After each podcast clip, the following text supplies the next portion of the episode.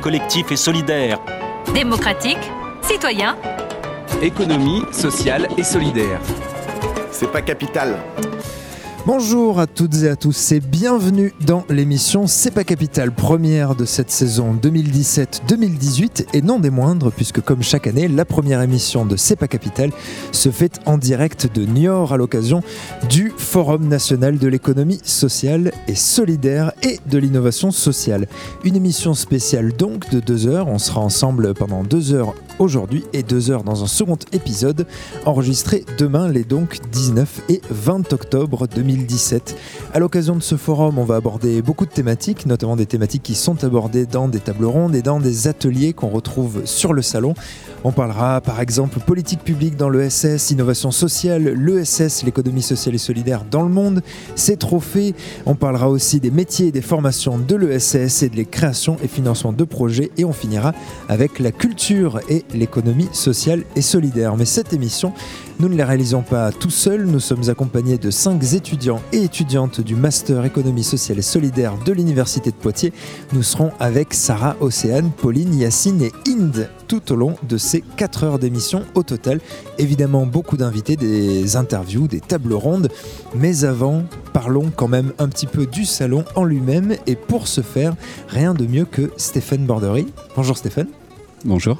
Alors de la Cresse euh, Nouvelle-Aquitaine, donc de la Chambre régionale d'économie sociale et solidaire. Tout à fait. J'ai bon. C'est bon, c'est tout bon. Alors, le, concrètement, ce salon qui s'étale donc sur deux jours, 19 et 20 octobre, ici à Niort, ce salon, il a quel, il a quel propos globalement? Alors, il y a, il y a plusieurs objectifs euh, qu'on a, qu'on a voulu euh, mettre en place euh, quand, on a, quand on a créé ce, ce salon, qui est aujourd'hui devenu euh, pour sa quatrième édition un, forum. La première, c'était de permettre euh, à tout le monde de découvrir ce ce qu'il y avait derrière les mots économie sociale et solidaire en montrant toutes les initiatives qui peuvent se passer en France pour que derrière ce soit quelque chose qui devienne vraiment concret, que les gens puissent visualiser, se donner une image de ce que euh, ce qu'on entend derrière l'appellation euh, économie sociale et solidaire.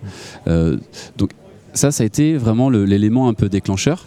Ensuite, ce qu'on s'est aussi rendu compte, c'est que ces acteurs, ces entreprises de l'économie sociale et, solidaire, elles avaient aussi besoin de se montrer et euh, d'être reconnues euh, vis-à-vis des, euh, des, pouvoirs publics, donc un côté un peu plus institutionnel. Donc c'était aussi un moment de montrer qu'il il y a un dénominateur commun dans le SS qui nous rassemble et donc d'être rassemblés tous ensemble, ça permettait aussi de montrer toute l'étendue de l'économie sociale et solidaire. Et puis le dernier point, c'est euh, aussi pour faire du réseau. À côté de ça, on a également euh, alimenté les choses au fil des, ans, euh, en proposant aussi des temps de sensibilisation, pour les, les lycéens pour leur montrer euh, là aussi euh, comment on peut euh, se former, avoir un, métier dans l'ESS plus tard, ou comment encore mieux créer son entreprise dans l'économie sociale et solidaire. Et puis on a aussi développé où on propose des ateliers un peu plus pratiques pour les demandeurs d'emploi et pour les, les créateurs pour savoir un peu comment on crée son entreprise dans l'ESS. Alors, Là, euh, actuellement, on nous écoute un peu partout en France. Il y a plusieurs radios qui, euh, diffusent cette émission Delta FM, Style FM, Bob FM, Radio RG, euh, FM, Radio Collège et les radios campus de Toulouse, de Dijon et de Clermont. Mais peut-être que euh, aux quatre coins de la France, on ne sait pas forcément ce que c'est l'ESS. Petit challenge, je vais te laisser aller. 30 secondes, une minute pour définir un petit peu ce que c'est l'ESS et peut-être au travers aussi des acteurs qu'on peut voir là tout autour de nous dans les stands. D'accord. Alors, je vais essayer d'être bref là-dessus, mais euh, pour donner une définition assez, assez simple, c'est c'est des entreprises qui cherchent, ou des, des, porteurs de projets, euh, qui, qui vont mettre en place des initiatives qui ont une portée, une, visée euh, sociale, sociétale, environnementale. L'idée, c'est de répondre c'est de répondre à un besoin sur le territoire que, peuvent avoir euh, des personnes, soit en difficulté, soit ou alors euh, des, sur, le plan environnemental. Euh, par exemple. Et puis après, donc ça c'est le fond, vraiment. Et puis après, donc cette dimension humaine. Et ensuite, il y a la forme. C'est plutôt une forme d'entrepreneuriat collectif. C'est-à-dire que dans l'ESS, on, on entreprend à plusieurs. Quand on crée, quand on crée une association Je t'en prie, tu peux, tu peux continuer, on t'entend bien. Ah. Malgré Quand- les, quand- les annonces euh, qui ont lieu. Actuellement. Désolé pour le public, il y a des petites annonces micro, mais du coup, euh, quand, on, quand on crée dans l'ESS, on crée à plusieurs. Euh, quand on crée une association, quand on crée une coopérative, voilà, c'est- le but. et et c'est c'est une forme voilà, qui est assez collective. Et c'est aussi pour ça qu'on parle de gouvernance démocratique. C'est-à-dire que comme on crée à plusieurs, ben, il y a un moment, il faut s'entendre, il faut aussi se parler. Et donc, voilà, on parle souvent de, de gouvernance démocratique dans l'ESS. Bon, bah, challenge réussi. Euh, je pense qu'on a, au moins posé les bases. Et là, effectivement, pendant, euh, pendant deux jours, pendant ces quatre heures d'émission, on va aborder euh, certaines de ces thématiques, notamment en politique publique dans l'ESS. Ça, ça va être une thématique assez importante qui arrive d'ici quelques minutes. Là, pour revenir un petit peu au salon, tu disais tout à l'heure, c'est aussi l'occasion de, faire du réseau, de rencontrer des gens, de faire se rencontrer les différentes structures. Effectivement, par rapport au salon de l'année dernière, cette année, on a l'impression que le, le salon s'est un peu, un peu plus tourné vers le, vers le professionnel. C'est ça? Oui, alors effectivement, on a, c'est pas uniquement orienté professionnel, hein, puisque Non, pas, pas uniquement. tout, le, le- tout le monde peut venir, hein, euh, tout le- tout- c'est tout public. Euh, mais par contre, c'est vrai qu'on a renforcé ce côté un peu euh, réseautage parce qu'on s'est aperçu effectivement que euh, de ces événements-là, ces salons, forums, pouvaient naître pas mal de projets. Euh, de la rencontre entre les acteurs, ils naissaient des nouveaux projets, des nouvelles coopérations, et que du coup que c'était intéressant qu'on puisse nous être un peu euh, déclencheurs à, à l'émergence de ça, en favorisant la rencontre. Et donc là, c'est le, le genre d'événement qui va avoir lieu euh, aujourd'hui, notamment au travers de, de conférences, euh, notamment au travers d'ateliers qu'on retrouve tout au long de, tout au long de ces deux jours. Oui. Voilà. Donc effectivement, euh, alors les ateliers, c'est justement euh, plutôt pratico-pratique pour aussi expliquer un peu les concepts. Donc on a eu ce matin par exemple un atelier sur l'innovation sociale pour comprendre là aussi euh, quand on parle d'innovation sociale de quoi on parle. Euh, on aura euh, demain des ateliers sur comment créer son entreprise dans l'ESS, comment financer son projet. On aura également un atelier sur la découverte des métiers, de l'emploi dans l'ESS. Et puis après, les conférences et les temps forts, là, sont plutôt sur des thématiques un peu transversales, hein, des enjeux pour le développement de l'économie sociale et solidaire, notamment là, euh, dans l'après-midi, une sur la transition écologique. Euh, Quand on, par- on parle beaucoup aujourd'hui de transition écologique, et donc euh, qu'est-ce que font les, entreprises de l'ESS Quels sont les projets aujourd'hui dans le domaine de l'environnement, de la transition écologique, de l'économie circulaire dont on parle beaucoup, là encore pour apporter des témoignages et un regard concret sur ce qui peut se faire. Et puis une conférence aussi ce soir sur les communs numériques. On parle beaucoup euh, euh, des, des communs au niveau de la data et, aujourd'hui euh, la data, comment, comment la, qu'est-ce qu'on en fait? Est-ce qu'on l'utilise uniquement pour un usage commercial ou est-ce que toutes les données que nous on, on donne un peu librement, on peut les utiliser à des fins plutôt solidaires? Donc voilà, et c'est, cette conférence, c'est pour un peu poser des questions, poser, mettre un peu en débat ce qu'on fait aujourd'hui de toutes les données qu'on peut remplir sur, voilà, sur tous les réseaux sociaux qu'on fréquente euh, quotidiennement. Et ça en fait beaucoup, c'est pour ça qu'on Ouais. appelle ça les big data d'ailleurs. Voilà, exactement. Euh, là, on parle, on parle beaucoup de l'opérationnel, mais là, pour organiser un événement comme celui-ci, il y a le, les, les chambres régionales économie sociale et solidaire, dont tu fais partie, euh, celle de Nouvelle-Aquitaine. Concrètement, cette, cette coordination entre toutes ces actions ESS, alors sans rentrer dans, dans tous les, détails, parce que c'est quelque chose d'assez euh, complexe, mais euh, concrètement, ça, fonctionne comment Et au-delà, au niveau national, puisque c'est un forum national, ça fonctionne comment euh, l'économie sociale et solidaire? Alors ça fonctionne beaucoup en réseau. Et donc nous, en fait, la, la CRES, c'est avant tout un réseau qui fédère euh, tous les acteurs de l'ESS, euh, donc région par région, hein, nous pour la Nouvelle-Aquitaine. Et nous, on est constitué également en réseau avec un réseau national. Nos missions, elles sont, euh, elles sont assez simples. hein. On a, bon, bien sûr, une- une mission un peu politique qui est d'être en lien, euh, d'avoir un échange et du dialogue avec les, les- la région, l'État, etc. Et, et- les acteurs pour qu'il y, ait- du dialogue. Et puis ensuite, on a des missions un peu plus concrètes, justement de sensibilisation des jeunes à l'ESS, d'orientation des porteurs de projets. Quand quelqu'un veut créer son entreprise dans l'économie sociale et solidaire, il ne faut pas hésiter à contacter les CRES pour venir nous voir. Et nous, on n'est pas un spécialiste, on va pas être on va pas accompagner, mais on va orienter vers justement les, les acteurs qui euh, ont la compétence par rapport au projet pour accompagner, financer, etc. Voilà. Et puis ensuite, après, euh, dans les territoires, on, fait du réseau, un peu comme on peut le faire au salon, en mettant en lien les, structures entre elles. Euh, là, vous avez invité, il y a une délégation coréenne qui est là. Pour le, pour le salon, il me semble. Et euh, le, le fait de les avoir invités, ça permet un peu peut-être de prendre un peu de recul aussi sur ce que c'est l'économie sociale et solidaire en France par rapport à un autre pays. Euh, là, en l'occurrence, par exemple, en, en Corée, très rapidement, ça ressemble à quoi l'économie sociale et solidaire? Qu'on se fasse une idée par rapport à la France?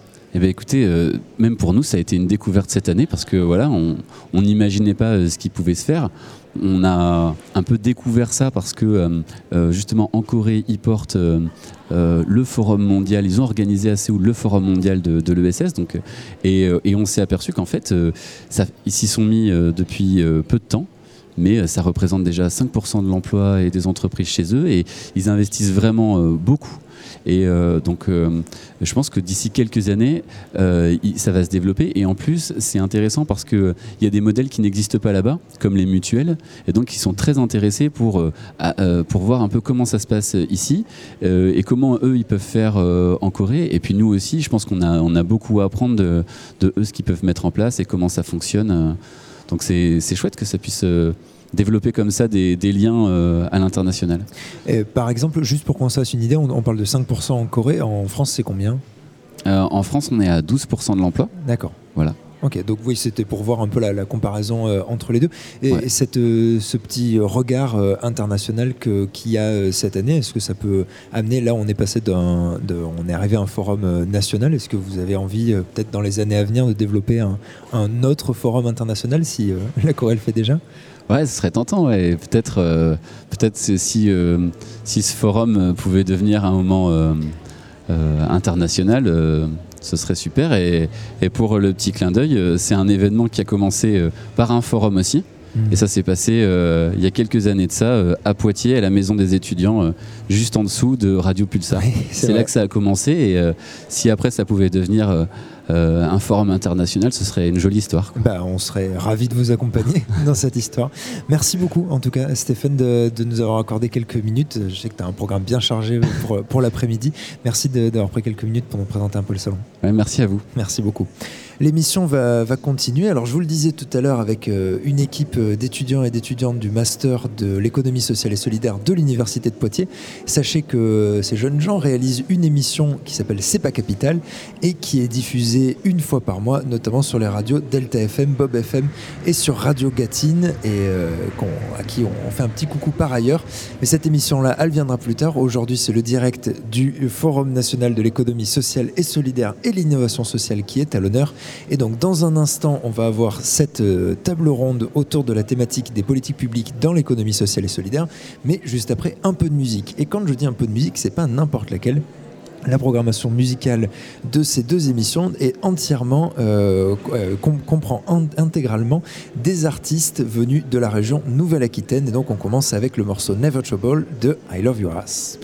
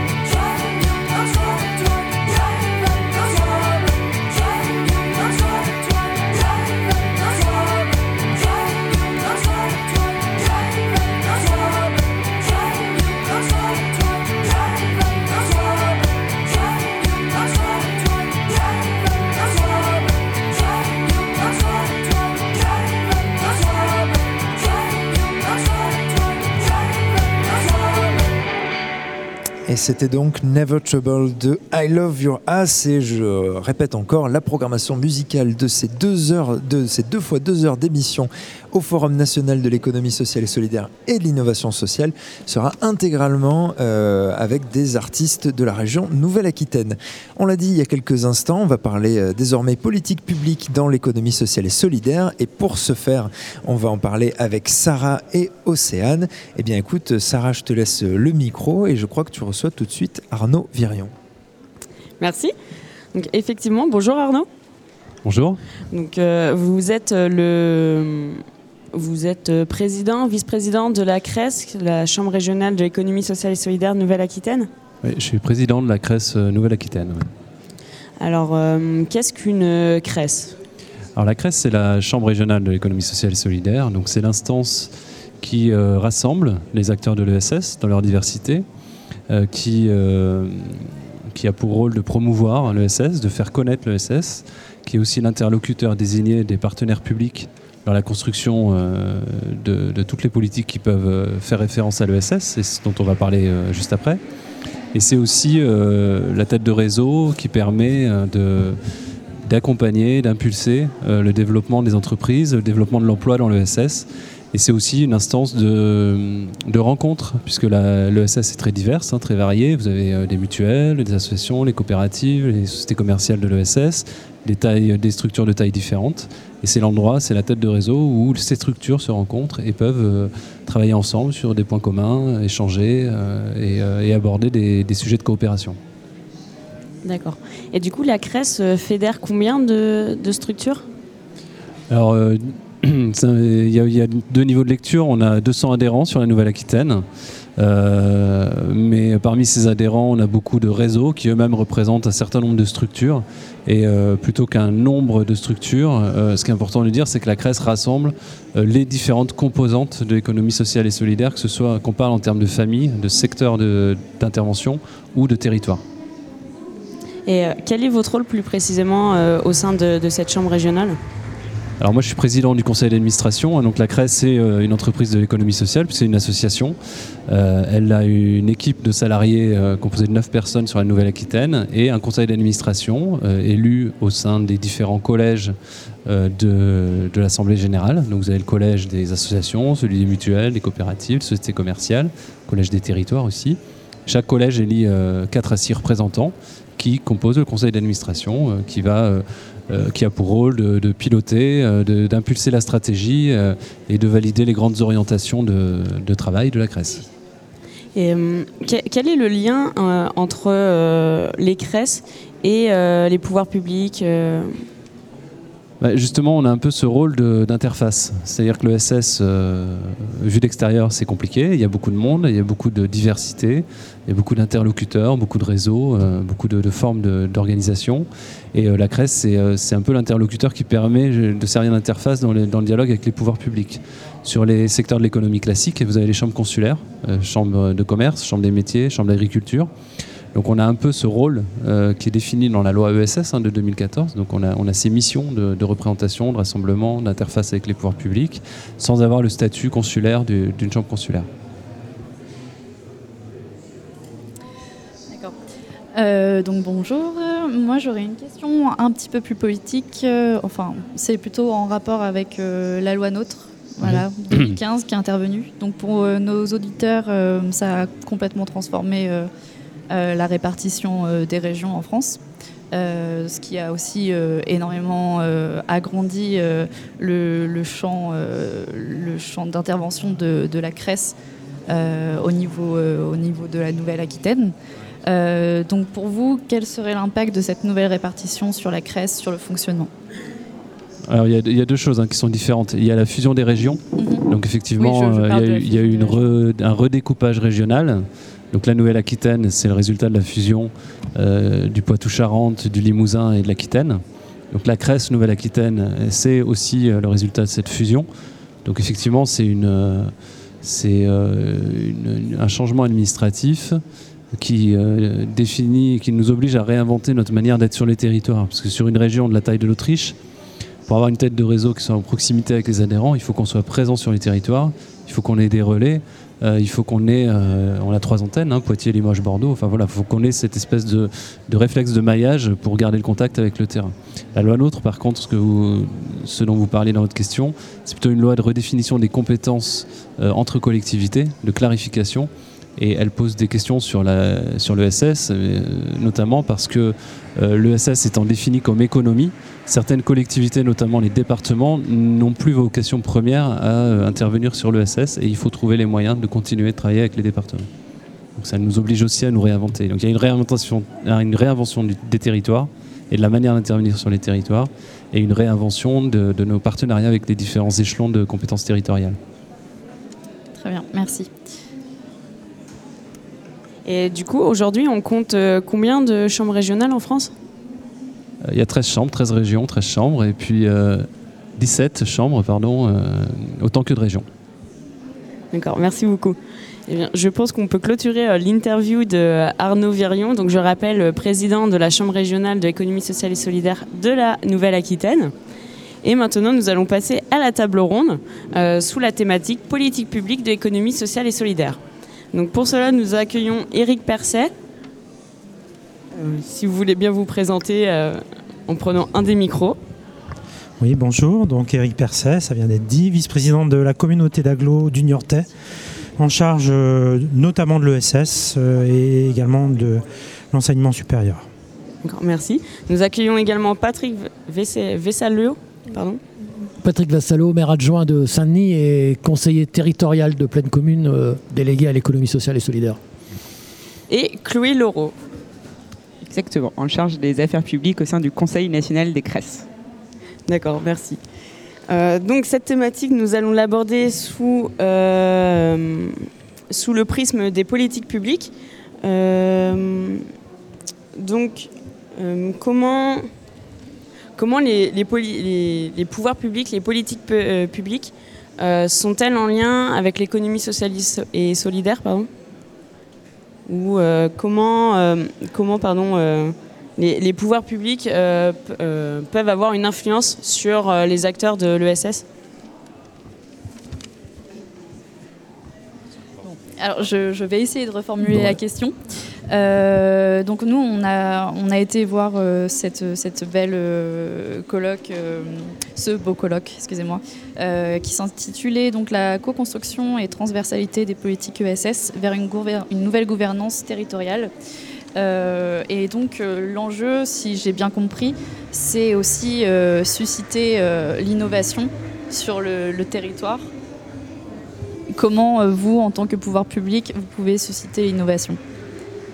Alors d'abord, peut-être qu'il faut rappeler que euh, avant comme après la loi NOTRe, les pouvoirs publics ont des compétences dont certaines sont des compétences euh, obligatoires en matière euh, économique. je prends juste deux exemples. la région et les agglomérations ont des compétences en matière de développement économique. C'est un peu compliqué pour eux à partir du moment où il existe un certain nombre de structures de l'ESS que de les ignorer sur leur propre territoire. Autre exemple, c'est les départements ou euh, les communes qui ont, une, euh, qui ont une compétence obligatoire en matière d'insertion. C'est là aussi compliqué pour eux d'ignorer les structures de l'IAE qui pour la plupart font partie de l'ESS ou les structures de l'ESS qui par définition ont une vocation entrepreneuriale dans le social et, de faire comme si elles n'existaient pas dans le paysage. Donc il y a une espèce d'obligation au-delà de la loi euh, j'allais dire presque naturelle des pouvoirs publics à s'intéresser à ce secteur. Alors après, ça dépend comment on s'y intéresse. Bon, pour ce qui nous concerne, à Pleine Commune, on a depuis très très longtemps fait le choix euh, de, dans un premier temps, de soutenir l'économie sociale et solidaire. On a même soutenu euh, et financé pendant très longtemps euh, la coordination des structures d'insertion du, territoire, ça s'appelait Réalise.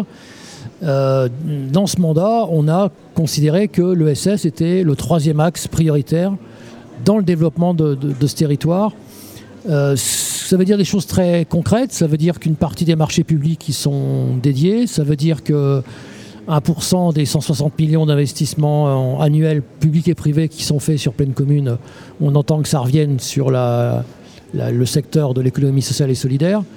Euh, donc je pourrais aligner comme ça la d'exemple de, ce point de vue. de, du point de vue de, ce qu'on appelle le pouvoir d'agir et, la construction du, bien commun ou des communs tout court dans, le territoire, nous, le choix qu'on a fait, c'est de considérer que la dynamique de l'ESS n'était pas seulement accompagnée, mais qu'elle elle devait, de façon autonome, complètement indépendante, être euh, encouragée, qu'on avait à lui faciliter le chemin. Et j'ai presque envie de dire, euh, au même titre que notre responsabilité est de faire que les rues soient propres, euh, notre responsabilité est aussi de faire en sorte que le développement économique et social soit aussi euh, le plus facilité et aisé possible pour les structures de l'ESS. Et puis il y a un troisième, élément, c'est que quand on a un territoire qui compte 25% de personnes en dessous du seuil de pauvreté, 40% de, de, quartiers qui sont dans les quartiers politiques de la ville, faire ce choix de l'ESS, c'est aussi faire le choix des compétences, du savoir-faire, des, personnes même qui vivent dans ces quartiers populaires, et, y compris de leur capacité à créer, à faire vivre euh, des structures d'économie sociale. On a, je termine là-dessus, on a un appel à projet qui, tous les ans, euh, euh, lauréate entre, en, gros, une quinzaine de, structures de l'économie sociale et solidaire.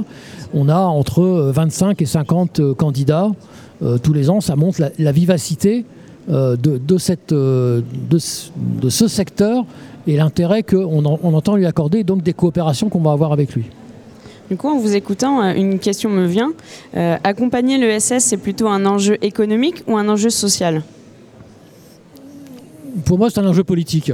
C'est, euh, personnellement, je suis dans l'ESS depuis 72. Voilà, donc, et le choix qu'on a fait sur ce territoire, c'est de considérer que euh, dans la critique qu'on fait de la façon dont fonctionne le monde, le capitalisme mondialisé, etc., le développement de l'ESS comme une alternative économique, sociale et, sociétale autonome, c'est un choix politique assumé. Euh, certains euh, diraient résistance dans ce nombre de meetings. Nous, c'est aussi une forme de résistance, ce qui n'exclut pas les autres, mais c'est un moyen pour permettre à des gens qui sont très souvent vilipendés et mal vus de, retrouver une dignité. Donc ma première réponse, c'est que c'est d'abord une question politique. Eric Perset, vous d'accord avec ceci? Alors, euh, on ne vient pas du même territoire, on n'a pas la même histoire, et effectivement, euh, on peut avoir euh, des visions un petit peu différentes. Il faut peut-être rappeler que le territoire de Niort est, un territoire emblématique du, de l'ESS, puisque on a un certain nombre de grands acteurs qui sont présents sur la communauté d'agglo du Niortais. Euh, je dois dire que alors, si vous me posez la question, là, moi, je suis au titre euh, de la communauté d'agglomération, et donc euh, c'est vrai que le prisme est plus particulièrement un prisme économique, parce que la compétence d'un EPCI, c'est effectivement cette compétence économique. Tout ce qui est de l'ordre du social est, est une question qui doit être en partie traité par le département. Euh, on me posait la question ce matin lors d'une conférence euh, par rapport euh, aux petites associations. Effectivement, alors ça dépend de quoi on parle. Si on parle d'une association dans le champ du sport, eh bien là, on est typiquement dans la politique de la ville. On a parlé aussi tout à l'heure de la politique de la ville. Alors il y a une difficulté majeure, c'est celle-ci. Peut-être d'avoir des strates qui ne travaillent peut-être pas suffisamment main dans la main. Peut-être qu'on devrait réimaginer une gouvernance de façon à parler l'ESS euh, d'une seule et même voix. Et donc euh, on a peut-être euh, une vision assez parcellaire, parcellisée des sujets qui, traitent de l'ESS. Nous, on a une chance, c'est vrai que le territoire est un territoire qui a, je le disais tout à l'heure, des, acteurs emblématiques. On a un taux d'emploi dans l'ESS qui est plus de deux fois plus de la moyenne de ce qui existe sur la moyenne nationale. On n'a pas attendu d'une certaine manière la, loi NOTRe pour faire de l'ESS. Et je ne suis pas sûr d'ailleurs que les acteurs de l'ESS aient attendu d'ailleurs euh, les institutions telles que celles que je représente pour euh, prendre des initiatives. Donc euh, voilà, il faut déjà partir de cet état de faire. Ensuite, effectivement, on a un rôle qui est un rôle d'accompagnement et qu'on joue bien en ce qui nous concerne sur notre territoire. on a eu un certain nombre d'initiatives qui sont extrêmement importantes. Hein. Le fait qu'on soit aujourd'hui ici sur le salon de l'ESS qui est devenu depuis cette année un forum de l'ESS et d'innovation sociale, eh bien c'est d'une certaine manière pour nous déjà accompagner ce secteur qui doit euh, se montrer et qui doit faire savoir ce qu'elle produit entre guillemets pour la société. Ensuite, bah, écoutez, on, est présent, on anime un pôle territorial de coopération économique que l'on finance, euh, on fait des appels à projets de façon régulière. Euh, et puis au-delà d'ailleurs des aspects financiers, euh, je dirais que la dimension politique, elle est là, puisque une collectivité telle que la nôtre, ce n'est pas simplement un financeur, c'est une structure qui est là aussi pour aider politiquement le développement de l'ESS. Et on a été notamment à l'initiative euh, de l'émergence d'un club financeur ESS, par exemple sur le territoire. Donc je crois qu'au-delà des aspects financiers, euh, eh bien, il euh, y, a toute cette dimension politique que, l'on prend à, bras le corps. Alors, c'est vrai que nous, la posture que l'on a, et c'est une demande d'ailleurs de certains acteurs de notre territoire, c'est de faire bouger les lignes. Parce que jusqu'ici, je suis désolé de le dire, mais l'ESS a travaille beaucoup dans l'entre-soi et on était beaucoup sur des postures dogmatiques. Nous, on fait euh, le pari inverse, que euh, il faut partir de logiques très pragmatiques, il faut partir du terrain, les initiatives, elles partent du terrain, et il faut eh bien, faire bouger les lignes. Et si on veut euh, développer l'ESS, il n'y a pas d'alternative autre que celle de casser un petit peu ces deux mondes, économie classique et économie sociale et solidaire, qui je suis désolé de le dire, ne se parlent pas ou ne se parlent pas encore suffisamment. Le thème aujourd'hui euh, du forum de l'ESS est l'innovation sociale. L'idée d'innovation sociale, c'est aussi une façon de faire bouger ces lignes, de faire que euh, ces, mondes se rencontrent, parce qu'il y a aussi d'innovation sociale dans l'économie classique. Donc euh, voilà ce que je peux dire par rapport à, l'action des collectivités. Nous, on travaille bien avec la région, on travaille bien avec les CRES. Le forum qui est mis en place et qui, qui euh, a lieu depuis 4 ans en est une parfaite illustration. C'est une vraie réussite. On coopère sur le terrain et euh, toutes les collectivités sont là pour euh, agir à, leur niveau hein, à ce développement. Voilà.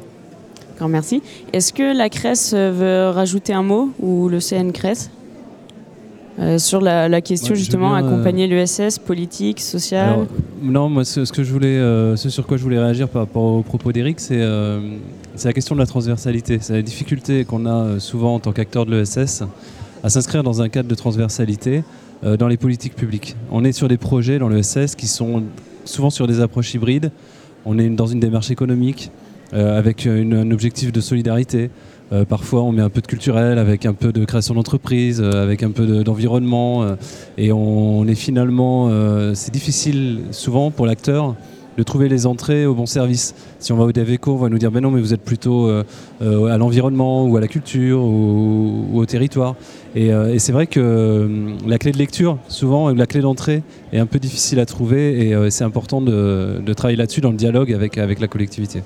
Ouais, c'est ça, je pense, pour des, peut-être non initiés à l'ESS, c'est vrai qu'on a notre, notre jargon de transversalité, de, de coopération. Ça peut peut-être être un petit peu compliqué vu de l'extérieur.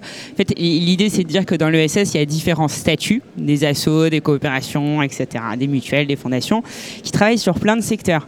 Donc le problème, c'est qu'une association qui fait de l'insertion dans le BTP, elle va pas devoir aller voir le même service que l'association qui fait du social. Et on a des grosses problématiques comme ça, puisque la région s'occupe de l'économie, le département va s'occuper de la solidarité, la métropole. Bon, et du coup, en tant qu'acteur de l'ESS, c'est un peu compliqué. Enfin, des fois, il faudrait presque qu'on ait une personne à plein temps qui aille voir tous ces acteurs pour avoir des subventions et on nous renvoie à l'autre service. Ça, c'est une des difficultés de l'économie sociale et solidaire. C'est pour ça qu'on parle d'approche transversale, de coopération, et, un, voilà, qui a un vrai enjeu pour l'économie sociale et solidaire. Après, sur les politiques publiques, je trouve ce qui est hyper intéressant, c'est qu'on est euh, un des, premiers modes d'entreprendre où dans la loi, on a écrit, OK, les politiques publiques de l'ESS, elles vont être co-construites avec les acteurs. Pardon. Ça veut dire quoi? Ça veut dire qu'on va mettre les acteurs du public et du privé autour d'une table pour définir ensemble ce que va être la politique. Et ça, c'est quand même super intéressant. Ça n'existe pas forcément dans l'économie classique. Donc c'est assez, euh, assez innovant qu'on puisse faire collaborer vraiment les bénéficiaires et euh, les, collectivités qui vont avoir euh, de, l'argent à investir. Ça, c'est vraiment quelque chose d'important dans l'économie sociale et solidaire que nous, euh, CRES, on essaie de, défendre, de faire ce lien avec euh, acteurs publics et acteurs privés. Et donc justement, toute cette coopération, cette collaboration entre les acteurs et avec les acteurs requiert des moyens. Qu'est-ce que aujourd'hui les acteurs peuvent attendre, peuvent attendre de, la part des, pouvoirs publics ou des politiques publiques? Pour organiser la construction des politiques? En fait, on a différentes choses. On a des temps qui sont vraiment institués. On a des conférences régionales de l'économie sociale et solidaire. ça doit avoir lieu tous les deux ans. C'est institué, c'est dans une loi. C'est construit avec l'État, le conseil régional, les acteurs. Euh, ce que peuvent attendre les acteurs du public, mais les, acteurs du privé, mais les acteurs du public, ils vous diront la même chose. C'est plus d'argent, sauf que le fait est que l'État n'a pas d'argent, les collectivités, enfin, on n'a pas non plus des, sommes astronomiques. Après, c'est des choix de dépenses. Hein. Enfin, faut quand même, toujours en train de dire on n'a plus d'argent. Il y a aussi des, choix qui sont, euh, qui sont faits. De quoi euh, ont besoin les acteurs de l'économie sociale et solidaire? Oui, je pense que c'est toujours une, une, question de moyens. En tant que jeune, je pense qu'on a aussi besoin de jeunes, tout simplement, qui se, qui s'engagent, euh, qui s'engagent là-dedans, puisque nos conseils d'administration sont les, personnes qui travaillent dans l'économie sociale et solidaire, qui dirigent les structures, qui sont dans les conseils d'administration.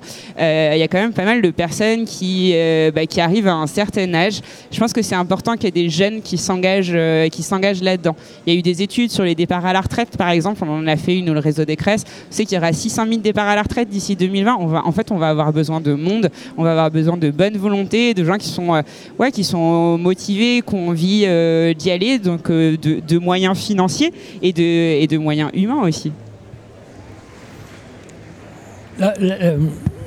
trois choses peut-être qu'on peut dire là-dessus. D'abord sur la démarche, on voit bien que, euh, d'ailleurs, on n'est pas forcément élu sur des listes euh, unifiées ici, donc euh, on voit bien qu'il peut y avoir entre les collectivités et les élus des différentes orientations qui sont parfois extrêmement notables.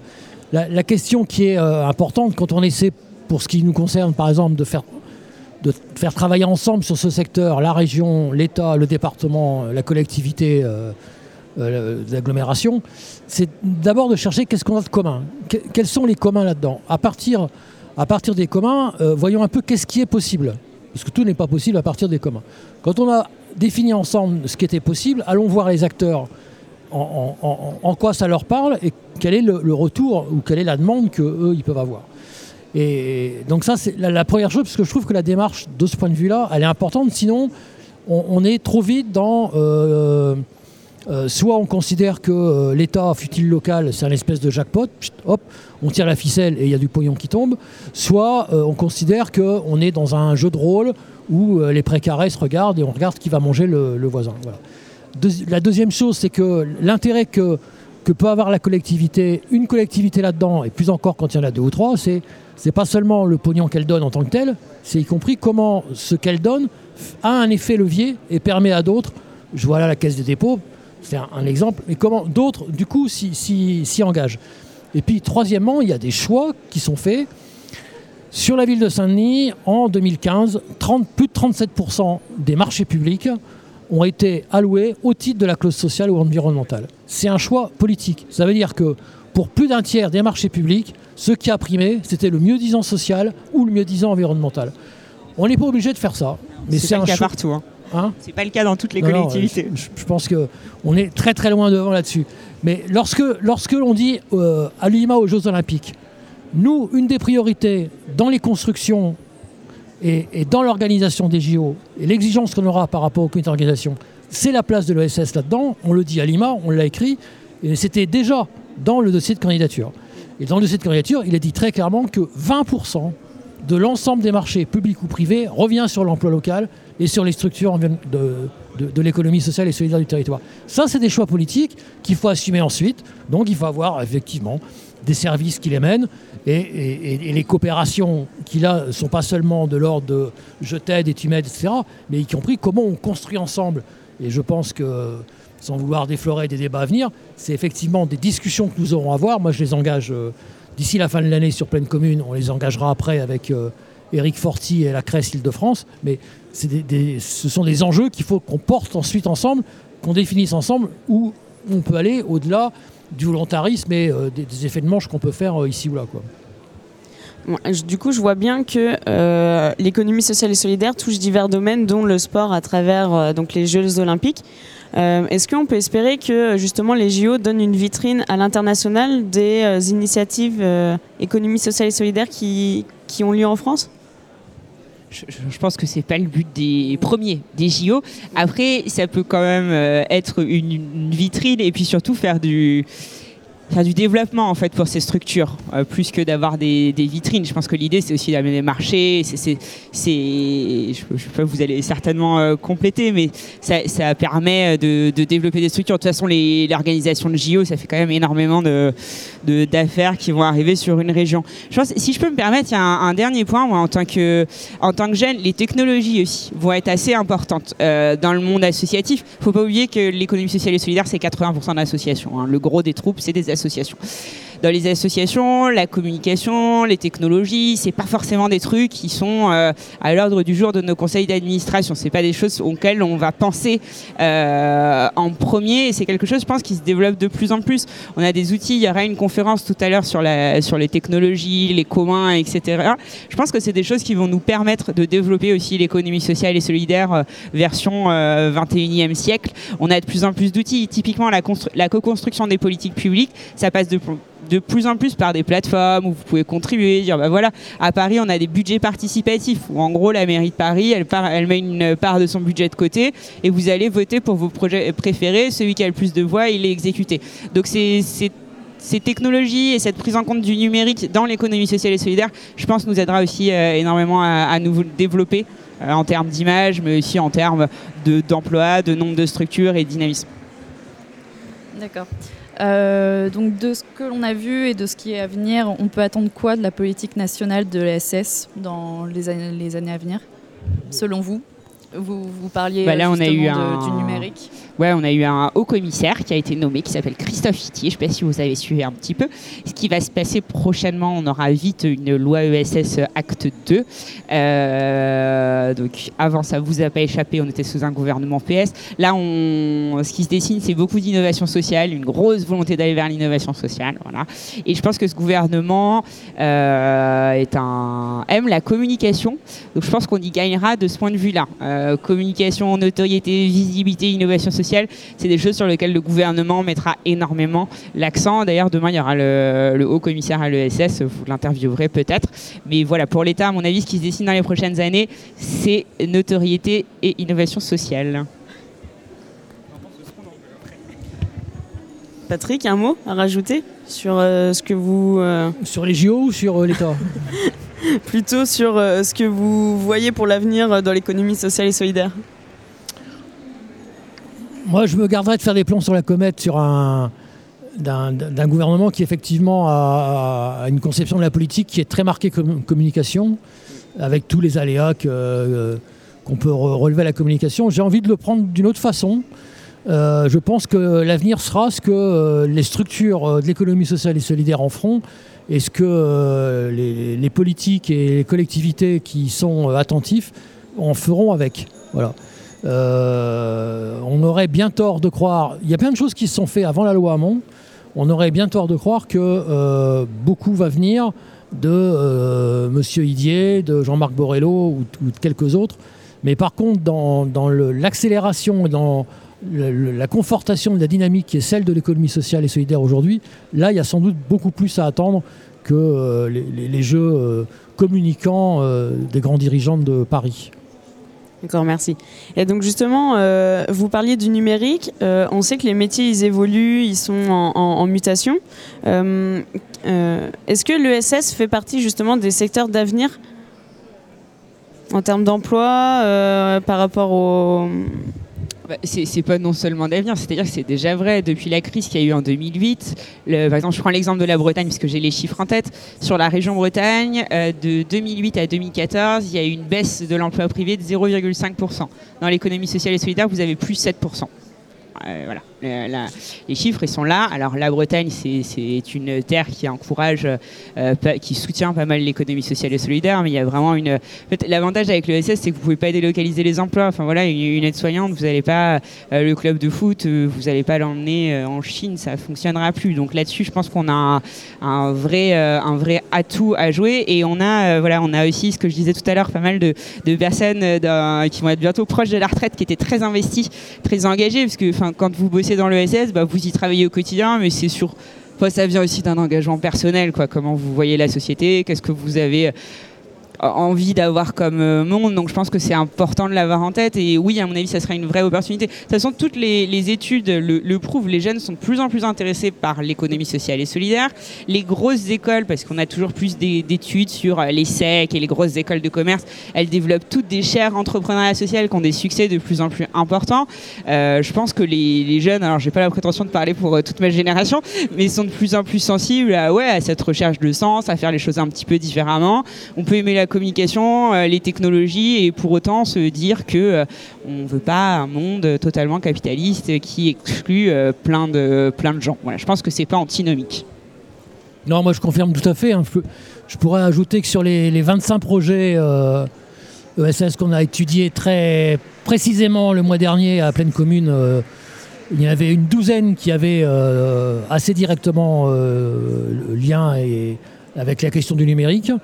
Et que euh, dans le cadre de rêves de scènes urbaines et de la perspective des JO, on travaille aujourd'hui avec des partenaires privés, des gros bras même, à une structure qui serait dans l'économie sociale et solidaire, qui nous permettrait de maîtriser la data, euh, qui est un vrai sujet sur, sur pleine commune. Mais il y a un vrai développement aujourd'hui, euh, à côté des, des- gros bras d'Amazon, de Google, etc., de, de- de- jeunes notamment qui s'intéressent à ce secteur-là. Et je pense qu'il y a là une, une- porte d'avenir qui est tout à fait importante à encourager dès maintenant. Donc justement, par rapport aux formations aux jeunes, euh, je tiens à préciser que demain, nous tiendrons une, euh, une émission euh, sous la thématique euh, métiers et formation de l'ESS. Donc n'hésitez pas à également nous écouter demain. Et euh, pour la dernière question, euh, vous, en tant que représentant un peu des pouvoirs publics, on peut le dire d'une certaine manière, oui, pour vous, monsieur, euh, comment faire comprendre aux populations concernées l'importance et les enjeux de l'ESS Est-ce que c'est pas là aussi votre mission? Bah, on, a, un travail de, pédagogie, d'éducation populaire euh, à avoir sur, ce qu'est l'entreprise, sur ce qu'est l'économie et sur euh, la possibilité de, créer ou de rejoindre des structures qui, se situent avec ces valeurs-là. Bon, ça, c'est un premier point. Le deuxième, qui à mon avis le plus important, c'est euh, euh, tout le travail que pas seulement les pouvoirs publics peuvent avoir pour euh, donner confiance aux, personnes, aux gens, dans leur capacité à pouvoir, eux, s'engager là-dedans, que ce soit en tant que créateur d'entreprise ou que ce soit en tant que salarié ou sociétaire. Une coopérative, on peut, être, on peut n'être ni salarié ni, ni entrepreneur. Et puis la, la- la- la troisième chose, c'est que je, je crois qu'il y a, il y, a, vraiment un, avenir qui s'ouvre parce qu'il y a énormément de, gens qui, sur la base de la dégradation du travail, des, cadres d'emploi aujourd'hui, ont envie de travailler autrement. Et comme de toute façon, tout le monde sait qu'on travaillera plus demain, en gros une dizaine d'années de plus que ce qu'on travaillait euh, hier, et que euh, l'idée d'être attaché à une, entreprise aujourd'hui est une idée qui euh, s'étiole et qui sera marginale demain, l'envie de travailler autrement et de faire un travail intéressant, c'est un, c'est un truc qui gagne et je pense que c'est plutôt bien pour, euh, en tout cas pour les gens eux-mêmes, peut-être moins pour les marchés financiers, mais c'est moins mon problème. On finira sur ces bonnes paroles. Merci beaucoup en Merci tout cas. Merci euh, et merci euh, aussi bien évidemment à Sarah et à Océane pour cette, pour cette table ronde donc sur les politiques publiques dans l'économie sociale et solidaire. Vaste sujet qu'on a essayé de, de couvrir du mieux, mais évidemment avec plein de thématiques transversales. Alors euh, effectivement, euh, tu le disais tout à l'heure Sarah, on va parler demain des métiers et des formations de l'économie sociale et solidaire, aussi des créations et financements de projets, de la culture et de l'économie sociale et solidaire, de l'ESS dans le monde, ça ce sera tout à l'heure.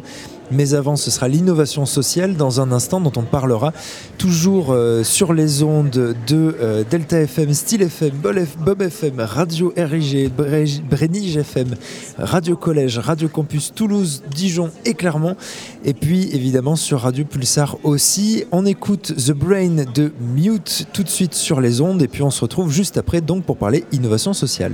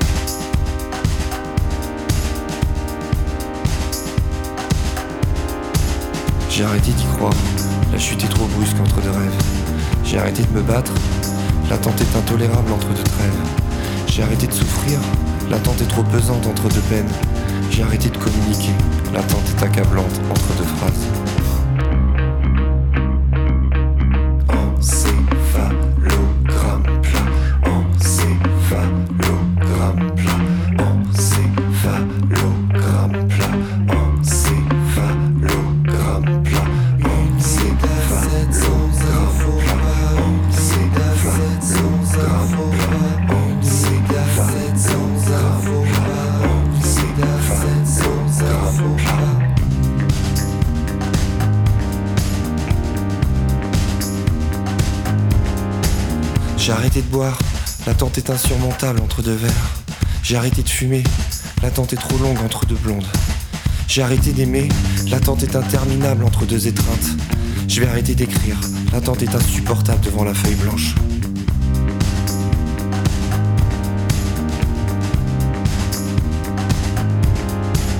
J'ai arrêté d'y croire, la chute est trop brusque entre deux rêves. J'ai arrêté de me battre, l'attente est intolérable entre deux trêves. J'ai arrêté de souffrir, l'attente est trop pesante entre deux peines. Je n'ai pas arrêté de respirer, mais le cœur y est.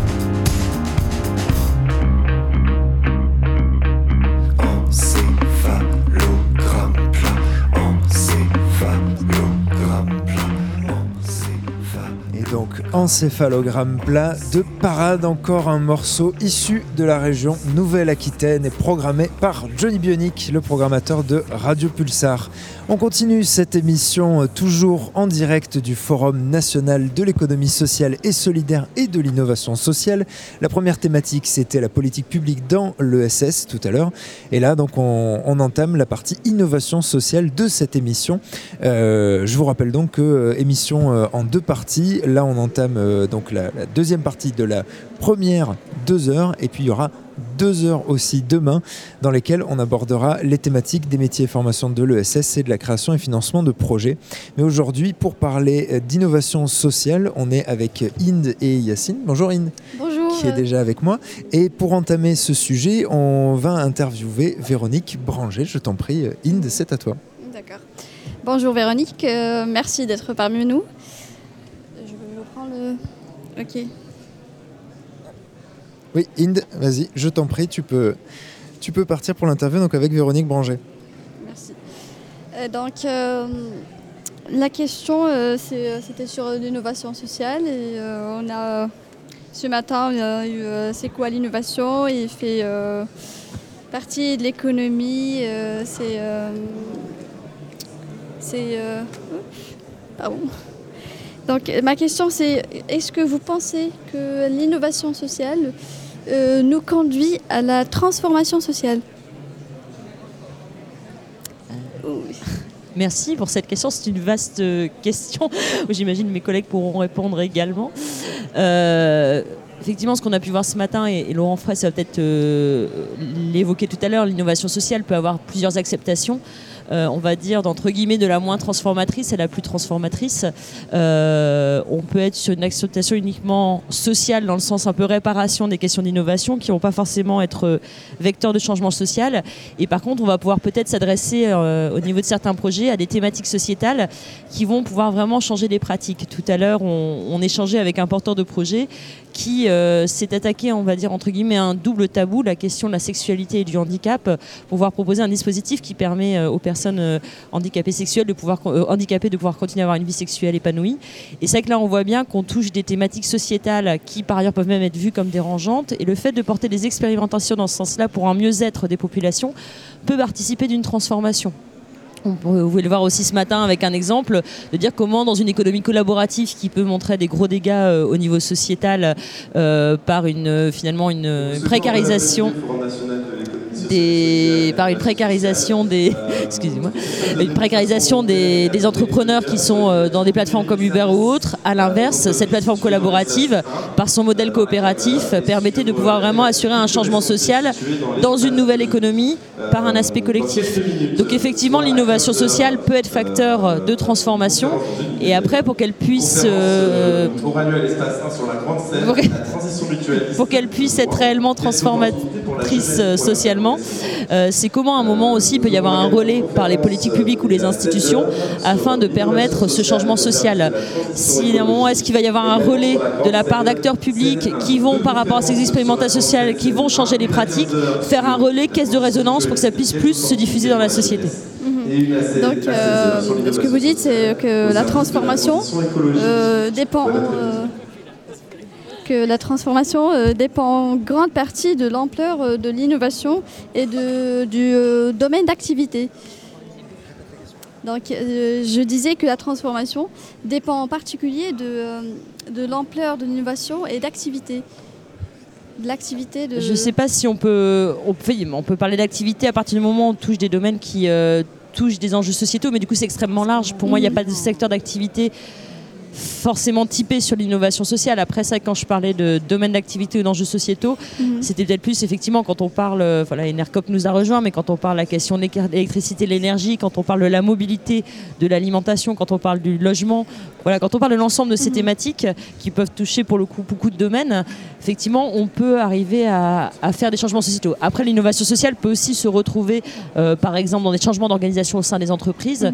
Euh, donc là, on n'est pas forcément sur un domaine d'activité privilégié. D'accord. Bah, ok. Yacine, est-ce que tu as une question? Oui. Donc euh, merci à l'ensemble des intervenants. Euh, je vous remercie pour, votre intervention de tout à l'heure. C'était, vraiment riche. Euh, j'ai peut-être deux petites questions. Et l'une de ces questions est destinée en particulier à M. Laurent. Donc, euh, Monsieur Laurent, euh, tout à l'heure, vous, vous avez parlé de l'approche diffusionniste et vous avez par- euh, précisé qu'il n'existe pas d'innovation sociale en tant, qu'il n'y a pas de, de- diffusion. Est-ce que vous pouvez nous expliquer un peu plus euh, le principe? Oui. Peut-être euh, juste pour compléter quand même le propos de Véronique, je pense qu'il ne faut pas euh, forcément opposer euh, innovation sociale comme des nouvelles réponses à des besoins sociaux non mal satisfaits innovation sociale plus transformatrice. C'est vrai que c'est deux perspectives qu'il faut avoir en tête lorsqu'on garde les projets, lorsqu'on les soutient.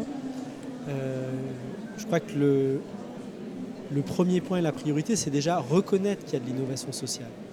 Et, je veux dire, on, est- on reste encore dans une société euh, largement marquée par le prisme technologique, où ce serait euh, l'innovation technologique qui serait finalement le moteur de l'économie et le moteur du progrès.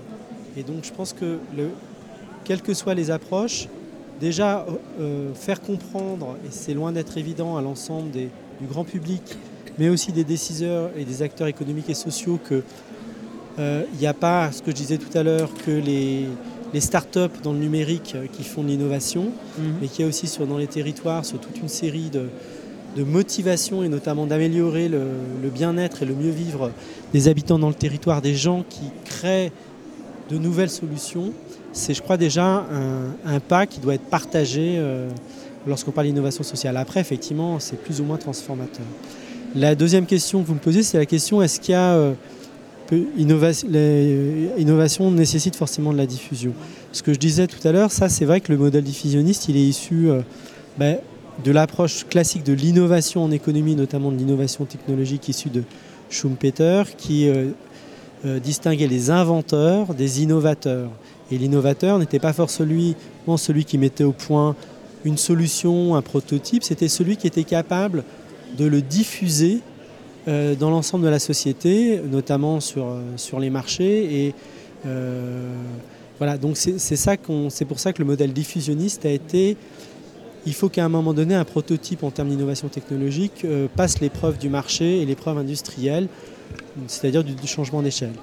Je pense que pour l'innovation sociale, c'est un petit peu plus compliqué parce qu'on voit que la, diffusion euh, se heurte et rencontre la question simplement des pratiques sociales euh, qui d'un territoire à l'autre, qui d'un pays à l'autre peuvent à un moment donné, tout simplement, être différentes. Et donc, il y a- on est sur un modèle qui doit à un moment donné pouvoir, dans ses manières d'être transféré, s'adapter aux réalités territoriales, au mode de vie des gens et ne peut pas être dupliqué et imposé comme un modèle standardisé, si vous voulez, comme un produit. Euh, Vous connaissez, euh, voilà, de, par exemple, euh, un, un- un téléphone portable. Ou, euh, voilà. Donc je, je pense qu'à à, ce niveau-là, euh, on est beaucoup plus dans des modèles qui sont inspirants. Euh, y compris si vous prenez la finance solidaire, on sait que la finance solidaire, une partie de la finance solidaire, a puisé son inspiration, notamment en, en- en France et dans le Nord, dans des pratiques du Sud. Mais la finance solidaire, euh, telle que Finansol la promeut aujourd'hui, par exemple, sur le territoire français, n'a pas grand-chose à voir avec le- les, formes de microcrédit au Sud. Simplement, il y a eu, à un moment donné, si vous voulez, de, de l'inspiration. C'est comme, comme je prends la question du commerce équitable.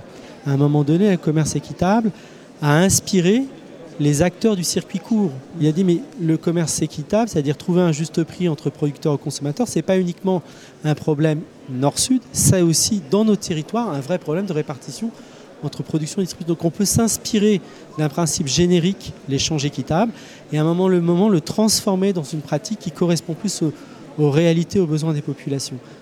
Je ne sais pas si c'est, je me fais comprendre sur la question de la diffusion. Mais d'après vous, quels sont les, les types ou les modes de diffusion que, po- possibles pour, euh, pour diffuser? Parce que si j'ai bien compris, c'est- ça ne doit pas être limité à un territoire, mais ça doit se diffuser de- dans plusieurs euh, territoires et ça ne doit pas être limité dans une région.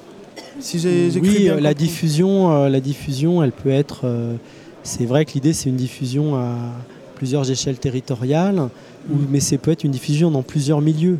Parce qu'en fait, la diffusion, elle passe à un moment donné ou à un autre par le fait que vous avez euh, des milieux sociaux d'acteurs économiques qui euh, reconnaissent et, et- et parlent et adoptent euh, une innovation sociale. Donc c'est pas uniquement une diffusion territoriale, c'est à un moment aussi une diffusion euh, à travers différents milieux sociaux, économiques, ex- et, et souvent c'est tout l'enjeu des innovateurs, c'est souvent des médiateurs, c'est-à-dire c'est ça permet de faire rencontrer des mondes qui euh, finalement tra- pas l'habitude de travailler ensemble pour un moment donné qui soutiennent euh, une innovation ensemble. Et ça déjà, si on a cette coalition multipartie prenante d'acteurs, c'est un premier pas vers la, vers la diffusion. Et quels sont les modes de, de diffusion possibles, d'après vous? Euh, bah, c'est ce que j'essayais de, de dire. C'est encore une question de recherche, hein, parce Ouais. qu'autant il y a des modèles de diffusionnistes dans l'innovation technologique, mais il y a déjà beaucoup euh, quand même le- la renommée bouche à oreille.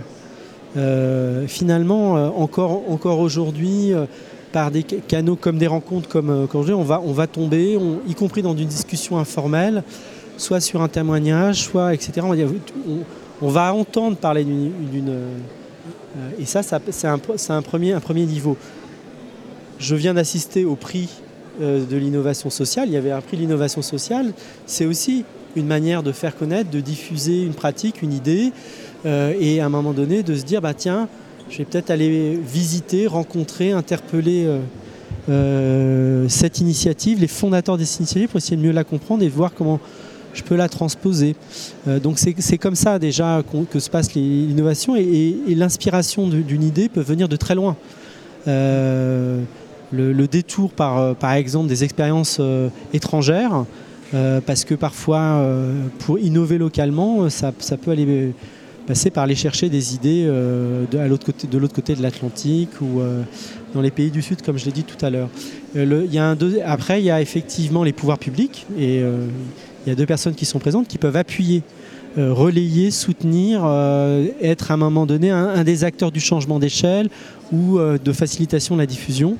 Et puis, il y a l'organisation collective des acteurs, fédérations, réseaux, qui peuvent à, un moment donné euh, avoir toute une série de méthodologies, d'outils d'accompagnement pour qu'une fois qu'il y a une, euh, les caractéristiques génériques d'une innovation sociale sont bien établies, pour pouvoir faciliter euh, leur, implantation à travers des formes de labels. hein, J'imagine qu'à Enercop, ils procèdent aussi un, un peu de cette manière. Merci, monsieur Laurent. Donc, je passe à ma question suivante. Est-ce que, euh, est-ce que vous pensez que les entreprises sociales sont plus porteuses, plus porteuses d'innovation que les autres, que les autres structures?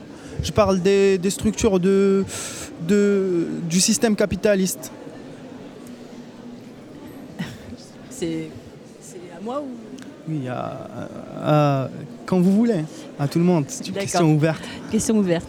Euh, donc, euh, est-ce qu'on doit opposer les, les deux modèles? Je pense que l'innovation sociale, c'est justement euh, un moyen de, de faire de l'économie autrement, de pouvoir euh, transformer le monde. Et, euh, et on voit bien que tout ce qui repose sur le capitalisme, ça ne marche pas forcément.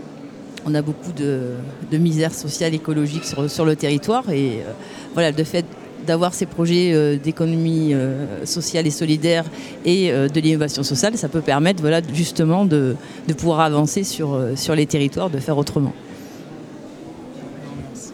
Oui, puis ce qu'on ce qu'on remarque aussi, c'est que nous, par exemple, ça fait ça fait plus de 10 ans maintenant qu'on est fournisseur d'électricité et qu'on travaille en contrat direct en fait avec des producteurs d'énergie renouvelable basés en France euh, et qu'on a un réseau de coopératives d'intérêt collectif.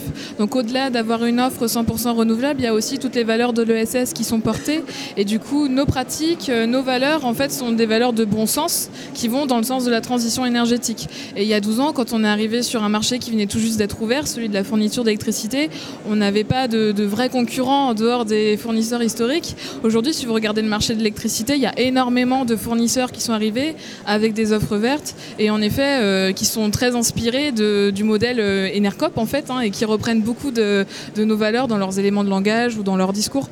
Donc euh, il y, a, en effet aussi un modèle inspirant dans l'ESS pour des entreprises de l'économie classique. Dernièrement, on en parle beaucoup de l'urgence écologique. L'urgence écologique euh, et sa relation avec l'économie sociale et solidaire et euh, surtout euh, la- sa liaison avec le- la lutte contre les inégalités. Est-ce que vous pouvez nous parler un peu sur ça, sur l'écologie et la lutte contre les inégalités? Oui, si jamais vous avez des idées. C'est euh, Sur la transition. l'écologie. D'accord. Oui, je vais tenter de donner des- quelques éléments puisque la, la- la question est très très vaste. Euh, donc euh, sur l'urgence écologie, ça, ça dépend ce qu'on englobe dedans. Donc il y a énormément de choses parce que tout ce que l'on fait va, va agir sur le climat. Donc là, on a eu euh, la COP 21 où la France s'est engagée. Donc euh, on a des objectifs qui sont, qui sont clairs. Maintenant, il faut se donner les moyens. Et euh, au niveau des, inégalités, c'est, enfin moi, je suis pas pour mettre à niveau de l'égalité partout parce que ça c'est pas possible. On a sur notre territoire Nouvelle-Aquitaine différents territoires et je pense que nous, élus de la, région, on essaie plutôt de faire euh, une politique euh, différenciée, adaptée à chaque territoire. Et ça, ça, ça me paraît beaucoup plus percutant et beaucoup plus, euh, voilà, qui va permettre de faire avancer les choses sur tout notre territoire. Voilà. Et euh, c'est ce que disait Laurent Fraisse euh, tout à l'heure. Enfin, aujourd'hui, on est sur des modèles qui s'adaptent en fait à l'échelle locale, et c'est comme ça justement qu'on pallie en fait euh, aux inégalités, parce qu'on a des modèles qui se reproduisent pas, et c'est via la reproduction d'un modèle qu'on crée de l'inégalité. Donc, à partir du moment on essaye de s'adapter et d'impliquer aussi les habitants dans la construction de ces nouveaux modèles économiques, sociaux environnementaux, bah, on, on implique les gens et donc on pallie aussi à ces, inégalités-là. Et au niveau de l'urgence climatique, bah, en sensibilisant le plus grand nombre, donc en palliant aux inégalités, on accélère aussi le mouvement. D'accord. Oui, je crois, je crois que sur les questions euh, de- d'énergie et de transition écologique, je crois qu'il y a un- quand même un atout pour l'économie sociale et solidaire euh, dans un entrepreneuriat à finalité aussi écologique. On sait aujourd'hui que la transition écologique, c'est un moteur de, pour entreprendre euh, différemment. En tout cas, on le voit dans les projets qui sont primés, dans, là où, où les gens ont envie de, de s'investir. Euh, et, en fait, je pense que les modèles euh, centralisés de production d'électricité et d'aménagement aujourd'hui, c'est un vieux modèle ça. Et, le- et les modèles, c'est plutôt des modèles de production territorialisée, donc forcément un peu différenciés, dans lesquels aussi euh, les, les citoyens, les consommateurs peuvent s'impliquer, en tout cas peuvent avoir une sorte de traçabilité un petit peu euh, de euh, comment ils consomment euh, de l'énergie, euh, etc. Et donc là, je pense que l'ESS, c'est proche de son modèle, même si euh, il y a, d'autres acteurs aussi qui peuvent y contribuer. Et donc je pense que voilà. Alors après, euh, sur l'urgence, etc. On sait bien qu'il faut agir localement, mais euh, qu'il faut que ça se conjugue aussi avec un certain nombre de décisions qui se jouent au niveau global. Et voilà. Donc à un moment donné, il y a, on sait bien qu'il faut pouvoir articuler des engagements dans les actes quotidiens économiques de la vie quotidienne, notamment le consommer de l'énergie différemment, mais aussi parfois ça, doit être relayé par, euh, on va dire, des plaidoyers à des échelles plus larges pour qu'il y ait des décisions qui se prennent euh, à, des, niveaux euh, inter- internationaux pour que la cause de l'urgence écologique avance. Euh, aussi sur les limites de l'innovation sociale, est-ce que vous pensez qu'il y a des limites Genre euh, des freins pour, euh, pour l'innovation?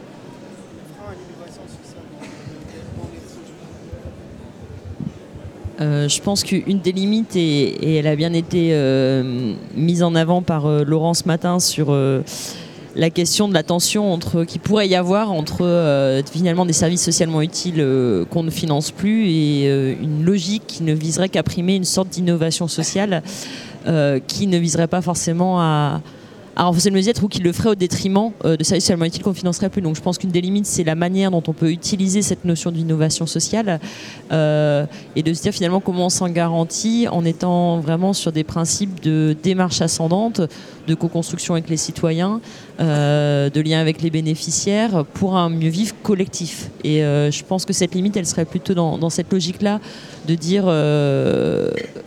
de l'utiliser comme une acceptation sociale d'une innovation qui parce que voilà les notions d'innovation et de progrès ne sont pas forcément synonymes et donc d'utiliser cette notion-là d'innovation sociale pour justifier finalement euh, des pertes d'activités socialement utiles donc ça ça me semble une, une principale limite.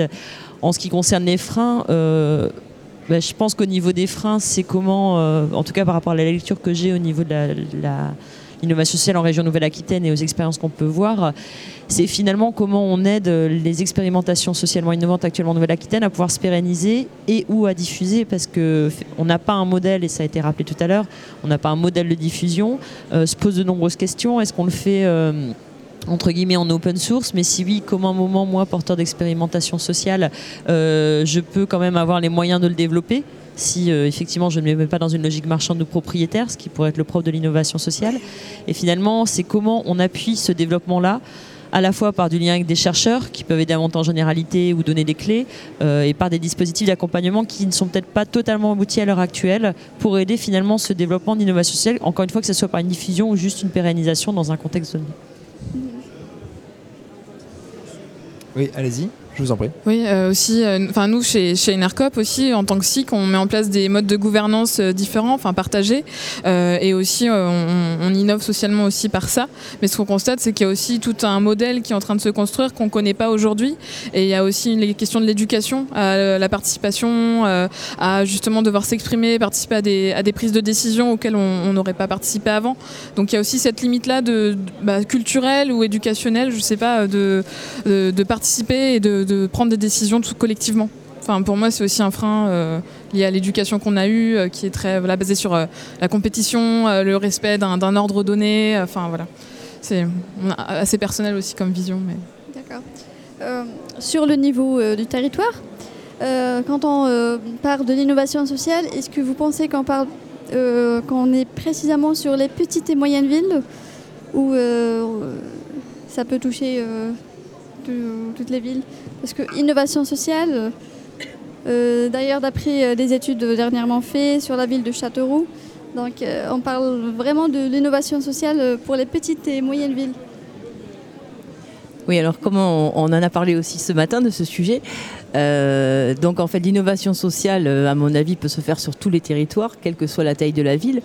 Euh, L'important, c'est euh, si on fait une diffusion de ces expérimentations qui sont faites ou des, projets, c'est vraiment de montrer que chaque citoyen peut être euh, acteur et moteur d'un projet d'innovation sociale.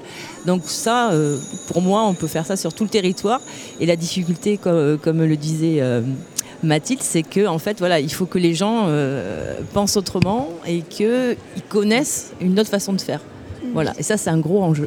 Oui, donc euh, tous, les, tous les, les gens de, de- des quartiers ils peuvent participer à l'innovation sociale. Mais en termes d'accompagnement, qu'est-ce que vous, en pensez? Qu'est-ce qu'il y a en termes d'acco- d'accompagnement pour, euh, euh, des gens qui ont des projets et qui- ne peuvent pas les concrétiser? Alors, euh, je le disais aussi ce matin, donc on, on- là, demain, on va être à peu près à 100 projets depuis 2014 qui, ont été accompagnés financièrement par la région Nouvelle-Aquitaine. Donc, euh, on a énormément de projets qui arrivent et euh, des fois, on, peut avoir des projets euh, parce qu'il y a une idée et ça ne va pas passer les critères. Et justement, on a, de la chance d'avoir aussi des, moyens d'accompagnement de ces projets, qui soient aboutis ou pas, qui soient lauréats ou pas. Et on va les renvoyer donc vers soit les chargés de mission de la direction économie sociale et solidaire et innovation sociale de Nouvelle-Aquitaine ou sur l'ADI, voilà, qui vont essayer de donner à ces porteurs de projets tout- tous les éléments pour justement aboutir. Bienvenue au Forum national de l'économie sociale Et, et ça permet comme ça de, de faire des projets. Euh, quelque chose dans le programme qui n'était pas prévu. En termes de financement, en qu'en pensez-vous de financement 1, euh, donc à la clameur, Alors, deux études euh, C'est par, compliqué. euh, Donc sur les financements, euh, au niveau de la, de la région Nouvelle-Aquitaine, c'est à peu près, on va dire, un million d'euros qui est consacré euh, tous les ans sur, euh, sur l'accompagnement des projets. Et ça, il y a des, des renouvellements euh, qui peuvent se faire. Et après, comme je disais aussi ce matin, comme on a un jury pluridisciplinaire, on a aussi la, la- possibilité de, de les envoyer des fois vers d'autres dispositifs qui leur permettent d'avoir des, des financements supplémentaires. Et je pense que euh, dans la pérennisation des projets, il va falloir aussi travailler sur comment on finance euh, ces projets aussi. Et au-delà, effectivement, des, des financements dédiés à l'innovation sociale, tels que Christine vient de les citer, il y a aussi un réel enjeu, et d'où l'intérêt de pouvoir parler d'innovation sociale en différents cercles, finalement, guillemets, d'infiltrer aussi les dispositifs de financement de tout ce qui est droit commun à l'innovation, qui, effectivement, historiquement, c'est plutôt appliqué à l'innovation technologique, parce que c'était là, entre guillemets, la seule manière de voir l'innovation. Maintenant, on a une vision un peu plus élargie de l'innovation, et c'est de dire comment aussi on fait reconnaître cette innovation sociale comme une innovation au même titre que les autres, et comment on peut obtenir des financements euh, euh, de ce type-là. Alors, on, on parle, euh, on parle beaucoup de, de- vous disiez, les innovations technologiques. Parfois, on a l'impression que certaines innovations, c'est juste revenir à des pratiques qui existaient déjà, mais juste se les réapproprier au 21e siècle. Ça fait aussi partie des, démarches de l'innovation sociale. La, question s'adresse à tout le monde hein, dans chacun de vos secteurs. Je prie. Euh, je pense qu'effectivement, la, question de l'innovation sociale, c'est de dire une innovation sociale n'est pas forcément nouvelle, en ce sens qu'elle n'aurait jamais existé, parce que là, on parle de pratique sociale. Donc, c'est effectivement extrêmement compliqué de dire à un moment ça n'a jamais existé, et maintenant ça existe. Et c'est vrai qu'il y avait un exemple que je trouvais intéressant d'un des lauréats de la EMI Innovation sociale de la région de 2014 ou 15. C'était euh, une union de vignerons dans le Duras, en Lot-et-Garonne, qui a créé une sorte de caisse de solidarité financière euh, à la des vignerons sur des montants où les banques n'allaient pas. Et euh, en soi, en tant que tel, c'est pas forcément nouveau, parce que le phénomène de tontine ou de caisse de solidarité financière au sein d'une communauté, ça peut aussi exister, euh, et ça existe dans les pays notamment du Sud. Euh, mais par contre, en Lot-et-Garonne, par rapport à cette profession qu'on peut qualifier de grande muette, euh, comme l'agriculture, où il n'y avait pas d'espace de parole entre les vignerons, c'était réintroduire une innovation sociale sur ce territoire-là, avec cette profession-là. Donc voilà, innovation sociale ne veut pas forcément dire que ça ne s'est jamais fait par ailleurs, et au contraire peut vraiment dépendre des pratiques sociales sur un contexte, et effectivement donner l'impression de revenir finalement à des innovations qui avaient pu avoir lieu avant, mais qui encore sont aujourd'hui euh, des innovations sociales. Il y a une autre Moi, moi, je pense que oui, euh, réaction. Je pense que l'histoire peut être source d'inspiration pour innover, et euh, y compris en revalorisant, euh, par exemple sur l'ESS, l'ESS, l'ESS a été des vagues historiques d'innovation. L'association en tant que telle, c'est une innovation sociale. Maintenant, ce n'est plus, c'est complètement banalisé. Mais quand il y a eu la loi 1901, c'était fruit de- d'années de, re- type de regroupement, ça a été une innovation. Voilà, euh, la finance solidaire, c'est plus, une innovation. Il y a 25 ans, ça l'était. Vous voyez, l'insertion par l'écono- l'activité économique. c'est-. Donc je pense que c'est aussi montrer qu'il y a eu des vagues comme ça et pouvoir s'en inspirer. Et encore une fois, on est innovant par rapport à un contexte local et qui, permet d'améliorer les choses et répondre à des besoins. On n'est pas forcément innovant par rapport à un universel, que ce soit euh, un universel du passé ou que ce soit un universel dans l'espace.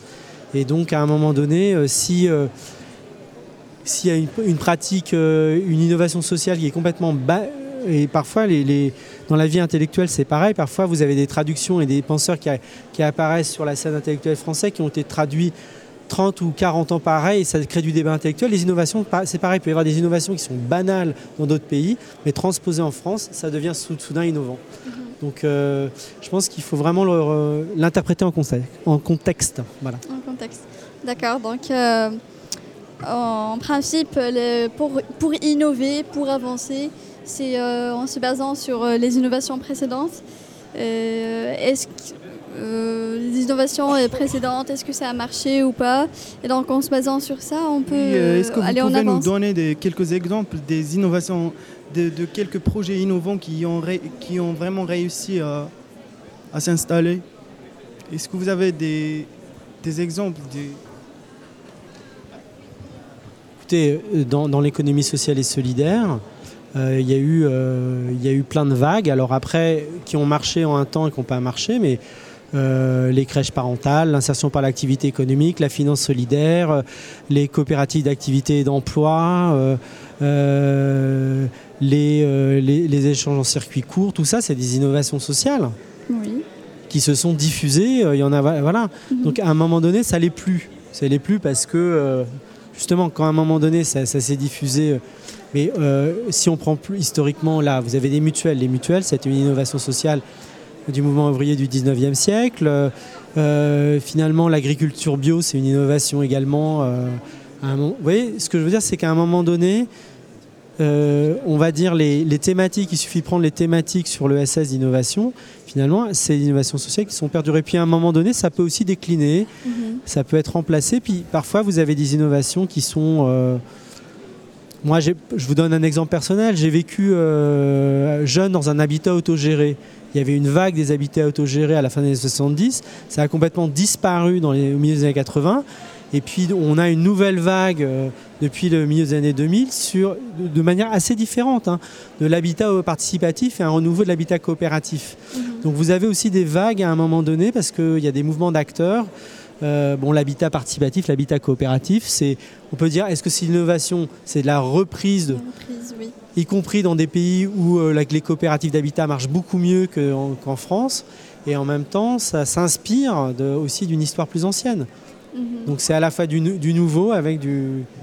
On, où on peut euh, retrouver des racines. de- Dans de- l'histoire. Voilà, dans l'histoire. Et vous, vous parlez de l'international, alors c'est intéressant parce que dans un instant justement on va parler de l'ESS dans le monde, Euh, on parlait d'inspiration dans l'histoire, l'inspiration à l'international, elle a, elle a apporté quoi en France par exemple? Alors je vous laisse pas le loisir de me parler du revenu euh, universel par exemple, c'est trop facile. Est-ce qu'il y a d'autres innovations comme ça qu'on allait piocher dans euh, d'autres pays, dans d'autres sociétés, dans d'autres cultures et qui peuvent euh, se transposer en France ou qui l'ont déjà été? Bah, nous, euh, Enercop, par exemple, on a été créé en s'inspirant d'EcoPower, qui est un fournisseur d'électricité belge, qui lui aussi était en contrat direct et avec un statut coopératif. Et également, euh, en Allemagne, euh, il y a eu euh, un mouvement déjà de coopératives d'énergie citoyenne, donc où la, production d'électricité appartient en fait à, des citoyens. Donc oui, c'est des, des idées qu'on va piocher ailleurs et qu'on retranscrit ensuite, enfin qu'on qu'on réalise en, France et, ça marche. Parce qu'on est, on est aussi sur des initiatives qui ont du bon sens. Quoi, donc, Je pen- je pense que par exemple, euh, euh, tous les expériences de, de monnaie locale euh, en France sont largement inspirées euh, d'initiatives qui ont eu lieu ailleurs. Ça marche dans les deux sens. Ça marche dans les deux sens, c'est ce que vous dites. Enfin là, c'est les, France- les Français qui se sont inspirés de- d'expériences étrangères. Mais dans les deux sens, oui, là, il y a une délégation coréenne, il faut Oui. aller, aller les interroger. Euh, mais ils avaient l'air intéressés par les mutuelles, on nous disait tout à l'heure. Alors on verra peut-être des mutuelles arriver en, en Corée bientôt. Les mutuelles, euh, effectivement, qui, qui avaient l'air de les intéresser. Merci beaucoup, en tout cas. euh, merci beaucoup à tous les quatre d'avoir été avec nous pour, pour, cette, pour cette table ronde. On était donc avec Christine Mobs, on était avec Laurent Fraisse, avec Véronique Branger et avec Mathilde Plénaud. Merci beaucoup à tous les quatre et à toutes les quatre. On va se retrouver dans un instant, toujours dans la continuité de cette émission en direct du Forum national de l'économie sociale et solidaire, juste après avoir écouté un autre morceau, La traversée de Radio Elvis. Et dans un instant, on parlera de l'économie sociale et solidaire dans le monde. Quand bien même la traversée ne durait qu'une nuit d'été, nos bras gardent les griffes des passagers sauvages.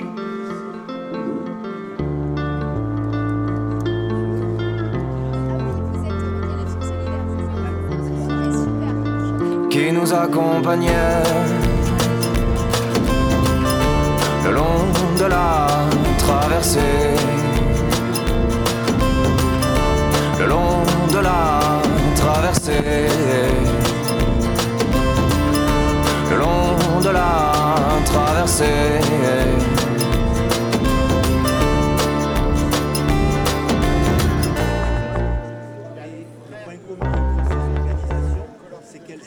Quand bien même cette nuit d'été ne servait qu'une nouvelle échappée, la voilure garderait la trace et la morsure des femmes, des femmes. qui nous accompagnait le long de la traversée,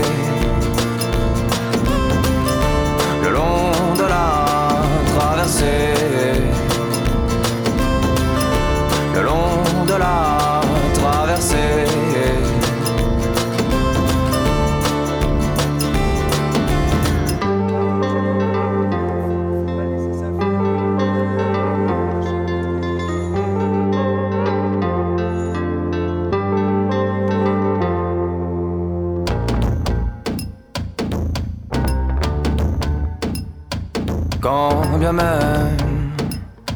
au soleil retrouvé, nos silhouettes dominaient la mer. Il y avait dans nos yeux que tout ce qui périt face au doute, que tout ce qui périt face au doute qui nous accompagnait le long de la traversée, le long de la traversée, le long de la traversée, le long de la traversée.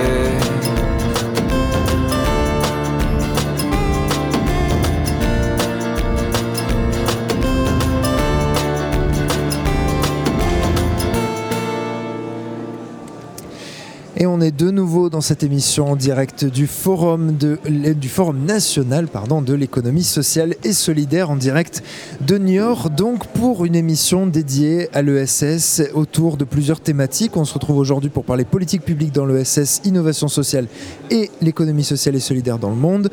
Et demain, dans un autre épisode, on sera autour des métiers et formations de l'ESS, de la création et financement de projets et de la culture et de l'économie sociale et solidaire. On arrive à la fin donc du premier opus et on va parler de l'économie sociale et solidaire dans le monde avec euh, Inde et Pauline qui m'ont rejoint euh, autour du plateau. Et on va commencer par un projet de film solidaire avec euh, Guy Spica. Bonjour. Voilà, et euh, donc on va parler de, de ces films solidaires avec, euh, avec toi, Pauline.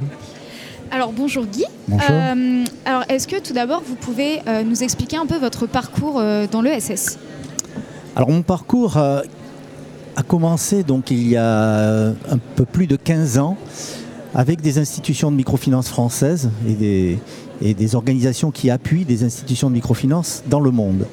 Euh, une organisation par exemple comme la CIDI, SIDI, Solidarité pour l'investissement et le développement international, qui est une émanation du CCFD, Comité catholique contre la faim pour le développement, des organisations comme le Réseau européen de la microfinance, par exemple, ou encore Crédit, Crédit Agricole.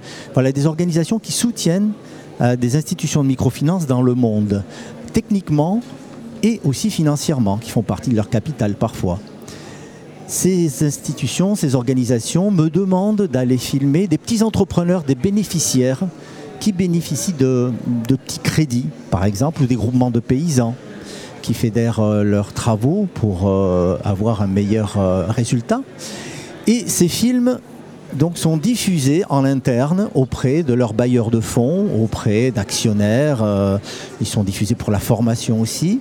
Donc, ils permettent de promouvoir leur activité et d'inciter des vocations de gens qui voudraient euh, participer aux œuvres de ces organisations, puisque, bon, la preuve par l'image quand même est probante. Quand on voit, par exemple, comme j'ai eu filmé une euh, personne dans, au Cambodge qui, qui produit des pâtes à partir de pâtes de riz et qui les vend donc dans, dans le, dans le marché local et qui dit que grâce à cette activité donc euh, qu'elle a pu euh, développer en ayant des petits crédits mais tout petits quoi hein, ça peut représenter euh, l'équivalent de 50 euros mais c'est, eh bien grâce à au développement de cette activité elle a pu acheter un vélo pour un de ses enfants qui a pu être scolarisé puisque l'école était trop loin. Voilà, donc ça c'est des exemples très très très pratiques qui montrent l'efficacité de ces actions de microfinance. D'accord. Euh, dans quel pays vous êtes allé euh, dans, dans ce projet-là? Ben, dans ces projets concernant la microfinance, euh, ben, ça a été, je, je vous cite des pays de- d'Asie du Sud-Est comme le, le- le Cambodge, le Laos, ça a été des, des pays d'Afrique hein, euh, comme le Sénégal, le Burkina Faso, la République démocratique du Congo, ça a été des pays euh, d'Amérique latine comme le, le Pérou, l'Équateur, la Colombie, voilà des endroits euh, où ces personnes mènent vraiment des actions très très intéressantes. Et pour qu'elles puissent naître, il faut qu'elles aient un petit coup de pouce. Bien sûr. Voilà. Et ce coup de pouce permet euh, à des familles d'être dans un meilleur confort. Et est-ce que, hormis euh, le projet dont vous venez de nous, nous parler, est-ce que vous avez une initiative qui vous a vraiment marqué? Des initiatives, oui, j'en ai rencontré beaucoup. Par exemple, euh, un entrepreneur qui, qui- qui a monté un atelier, ça c'était en Haïti, euh, un, atelier de, de, de, de- blues et d'uniformes scolaires, puisque là-bas les enfants euh, ont, des, ont des, uniformes, des blues. Et donc il a monté cet atelier et il a, il a créé comme ça des centaines d'emplois avec des personnes locales. Donc c'est une richesse incontestable. Euh, du coup, Une richesse dont, par exemple, tout à l'heure, on parlait de l'innovation sociale. Ça, ça fait partie des, euh, des idées que vous, vous allez chercher, vous allez observer avec l'idée, l'envie qu'elle se diffuse, euh, j'imagine, jusque dans le... Alors là, en l'occurrence, par exemple, dans les pays occidentaux. Tout à fait. Un des meilleurs résultats qui m'a vraiment conforté dans le travail que je fais auprès par exemple de l'organisation que je citais tout à l'heure qui est la CIDI lorsque un des responsables de cette organisation m'a dit Ben, quand euh, j'ai eu montré ton film sur le Sénégal à une personne où on voyait en effet euh, des petits agriculteurs qui empruntaient très peu et on voyait les résultats que ça pouvait donner dans leur famille quand cette personne, me dit-il, a vu ce film, ben, il a mis 300 000 euros dans cette euh, organisation sénégalaise. Voilà, ça, c'est quand même un résultat probant, quoi. Et ces opérations comme ça, ça existe aussi en Europe. L'ADI, par exemple, aide beaucoup ben, dans le développement euh, de, de la microfinance, du microcrédit en Europe. Et j'ai eu filmé à Marseille, avec l'antenne de, de l'ADI Marseille, par exemple, des initiatives formidables de personnes qui, qui sortaient du RMI et qui avaient des projets, mais qui n'étaient pas euh, possibles d'être aidés par les banques. Voilà. Et donc ça. Et euh, dans, dans- dans l'idée, vous nous parlez par exemple du, Séné- du Sénégal dans un, il y a un instant, euh, on a aussi l'impression que euh, selon les pays, les cultures changent, les sociétés changent, les fonctionnements changent, et que peut-être que dans un pays, euh, là par exemple en France, quand on veut monter un projet, il faut en passer par une banque, par une assurance, un, processus assez euh, administratif. Il y a d'autres coins du monde où c'est peut-être plus simple et ça permet de faire fleurir des innovations un peu euh, de manière différente ou peut-être un peu plus facilement?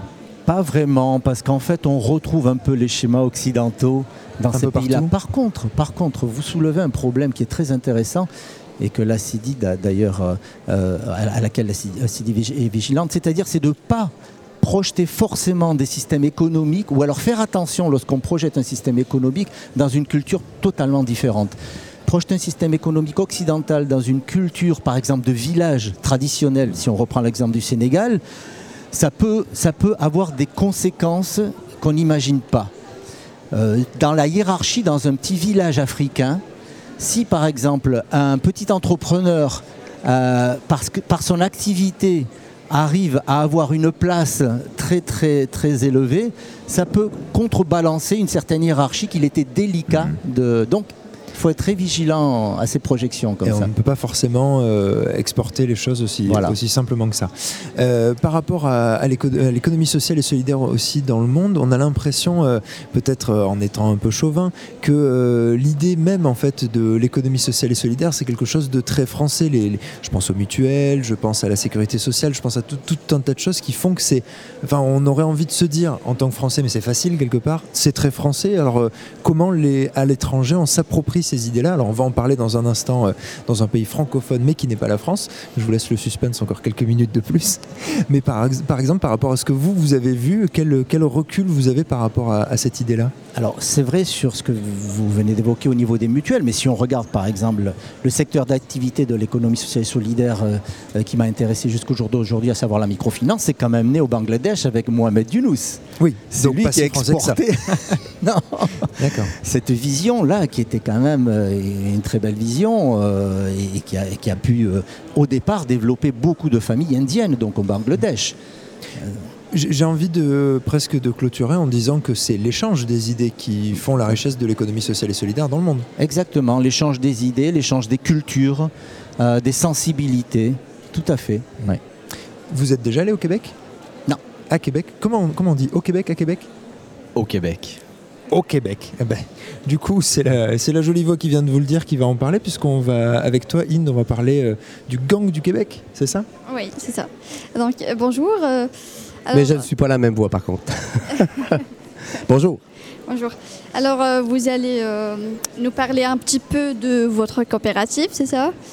De... Si ça n'avait pas été déjà. Oui. Oui.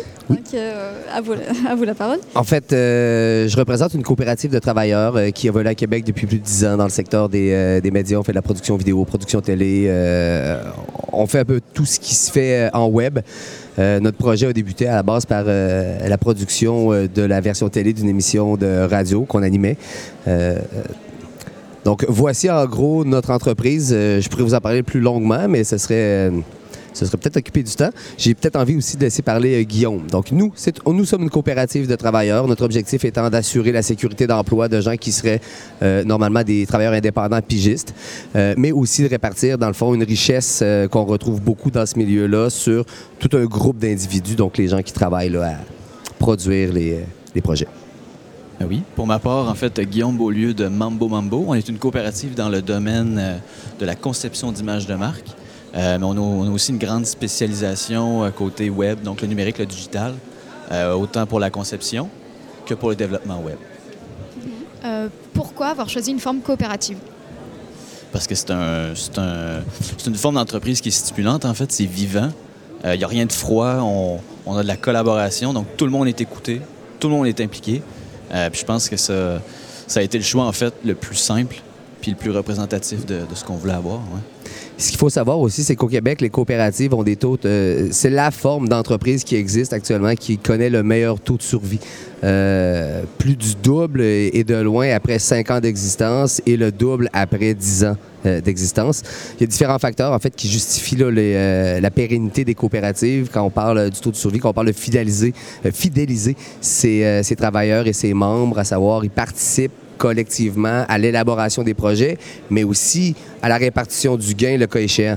Donc, pour euh, sécuriser en fait une main-d'œuvre qualifiée dans, des secteurs d'activité qui, euh, qui sont très en demande, on est euh, quand même des modèles assez atypiques à Québec. Il faut savoir que des coopératives comme celle de Mambo Mambo ou la nôtre, il y en a pas énormément. Ça existe pratiquement pas. Ça existe pratiquement pas. Euh, Puis ça fait, ça va, ça fait partie de nos valeurs. Tu sais, nous, euh, si tu veux savoir vraiment comment on a, pourquoi on a choisi le modèle coop, c'est un accident. Parce qu'on a développé un projet, on est embarqué dans des processus pour aller chercher des subventions. euh, et au moment de récupérer le chèque, on nous a demandé quel type de coopérative on était, alors qu'on était une société en non collectif. On était une entreprise privée des plus conventionnelles. Alors, euh, c'est parce qu'aussi, on n'en entend pas parler au Québec. Donc, du moment où on, a eu à tourner en coopérative, on l'a fait. On est allé chercher notre chèque pour ce projet-là. Mais on s'est rapidement aperçu que euh, l'impact était. euh, qu'il n'y avait aucun impact, puisque de toute façon, dans l'opération de cette entreprise-là, on était un groupe d'individus qui voulions aller quelque part dans un secteur d'activité qui était une passion pour nous, puis on voulait faire les choses à notre façon. Donc, le modèle coop nous allait comme un gars. Euh, donc, vous venez de dire que le modèle coop, enfin, votre modèle à vous, était pas très, comment dire, connu au Québec, mais est-ce que vous savez si c'est réputé au Canada? Ben, en fait, quand je veux dire le modèle, c'est le- le- nos secteurs d'activité plus que le modèle. Parce que les coopératives de travailleurs, il y en a énormément. C'est un des, se- des- des- des- des- c'est une des fédérations les plus importantes euh, au Québec. Les coopératives de producteurs aussi sont très présentes. Euh, pour le reste du Canada, malheureusement, je pourrais pas vous dire, mais je sais qu'au Québec, en fait, ce sont des mouvements qui sont très, ce sont des modèles d'entreprise qui, euh, de plus en plus, euh, commencent à se faire connaître et les structures qui sont là pour encadrer le démarrage aux entreprises, euh, l'accompagnement de ces entreprises-là qu'on démarre, euh, du support au niveau des, euh, du soutien financier. Euh, Il y a un réseau aussi qui, chaque année, se développe de plus en plus et euh, les gens au Québec commencent à, peut-être un peu mieux comprendre quoi ce modèle d'affaires-là? Nous avons aussi une troisième intervenante, euh, Caroline Lebeau. Bonjour, c'est bien Oui. ça Bonjour. J'ai Caro- assisté à la, à la conférence, c'est pour ça. Ah, génial. Enfin, au début. Euh, Est-ce que vous pouvez nous parler un peu de vous, du coup Oui, donc Caroline Lebeau, Regard Neuf, également la Tournée éducative, qui est une, une entreprise d'économie sociale. Alors nous, on favorise l'inclusion des personnes en situation de handicap dans les différents milieux de vie, que ce soit au niveau du travail, de l'habitation. Surtout, on fait de la sensibilisation auprès des enfants pour favoriser leur inclusion par rapport à des livres, via des conférences ou formations. Donc, euh, on veut s'assurer que les compétences de tous les enfants sont mises de l'avant parce qu'ils sont tous uniques puis ont tous quelque chose on a tous quelque chose à apprendre d'eux. Et le rapport avec l'ESS Donc votre structure, c'est que ça appartient à quelque chose de l'ESS ou? On est une structure entreprise d'économie sociale. D'accord. Donc, euh, le- les, les fonds vont revenir à l'entreprise quand on va faire les conférences dans les écoles. Nous, on voulait mettre de l'avant davantage les personnes en situation de handicap qu'ils aient un revenu équi- équivalent, équivalent équitable euh, par rapport aux autres personnes qui n'ont pas de situation de handicap. Souvent, ils sont amenés à faire euh, des conférences gratuites alors que nous, on voulait les payer à leur juste valeur, tout comme les autres. D'accord. Euh, Du coup, euh, vous avez parlé de l'insertion des enfants en situation de handicap. Est-ce que vous faites, euh, est-ce que vous appelez que les enfants en situation de handicap ou même les personnes âgées ou Totalement. Au niveau des enfants, on fait des conférences dans les écoles. On a des livres qui permettent d'expliquer simplement qu'est-ce que l'autisme, par exemple, aux autres enfants, en mentionnant que comme tous les enfants, ils ont des besoins.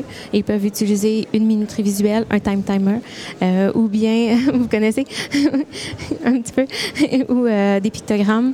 Euh, également, en fait, on fait des histoires imaginaires où on intègre des personnages en situation de handicap, puisqu'on trouvait qu'il y en avait très peu dans la littérature jeunesse. Mhm. Vous faites de, de l'accompagnement depuis quel âge? Euh, pour ma part, moi, ça fait euh, plus d'une quinzaine d'années euh, que j'accompagne autant des gestionnaires que des intervenants psychosociaux, que des enfants. Je l'ai fait au niveau des grandes entreprises quand il y a des intégrations d'adultes en situation de handicap qui peuvent avoir un TDAH, un syndrome G de la Tourette, une déficience intellectuelle. Souvent, il faut expliquer aux différents gestionnaires leur diagnostic, puis également comment on doit adapter l'environnement de travail. D'accord. Là, j'imagine que vous avez un peu, euh, un peu baladé, euh, regardé un petit peu comment ça se passait justement sur les stands et demandé un petit peu comment ça se passe en France. Euh, S'il y avait, je sais pas, des, points communs, des différences assez notables que vous avez vues entre les fonctionnements que vous voyez ici dans le secteur de l'ESS en France et ce que vous voyez au Québec. Qu'est-ce que vous auriez qui vous viendrait en premier lieu de notable?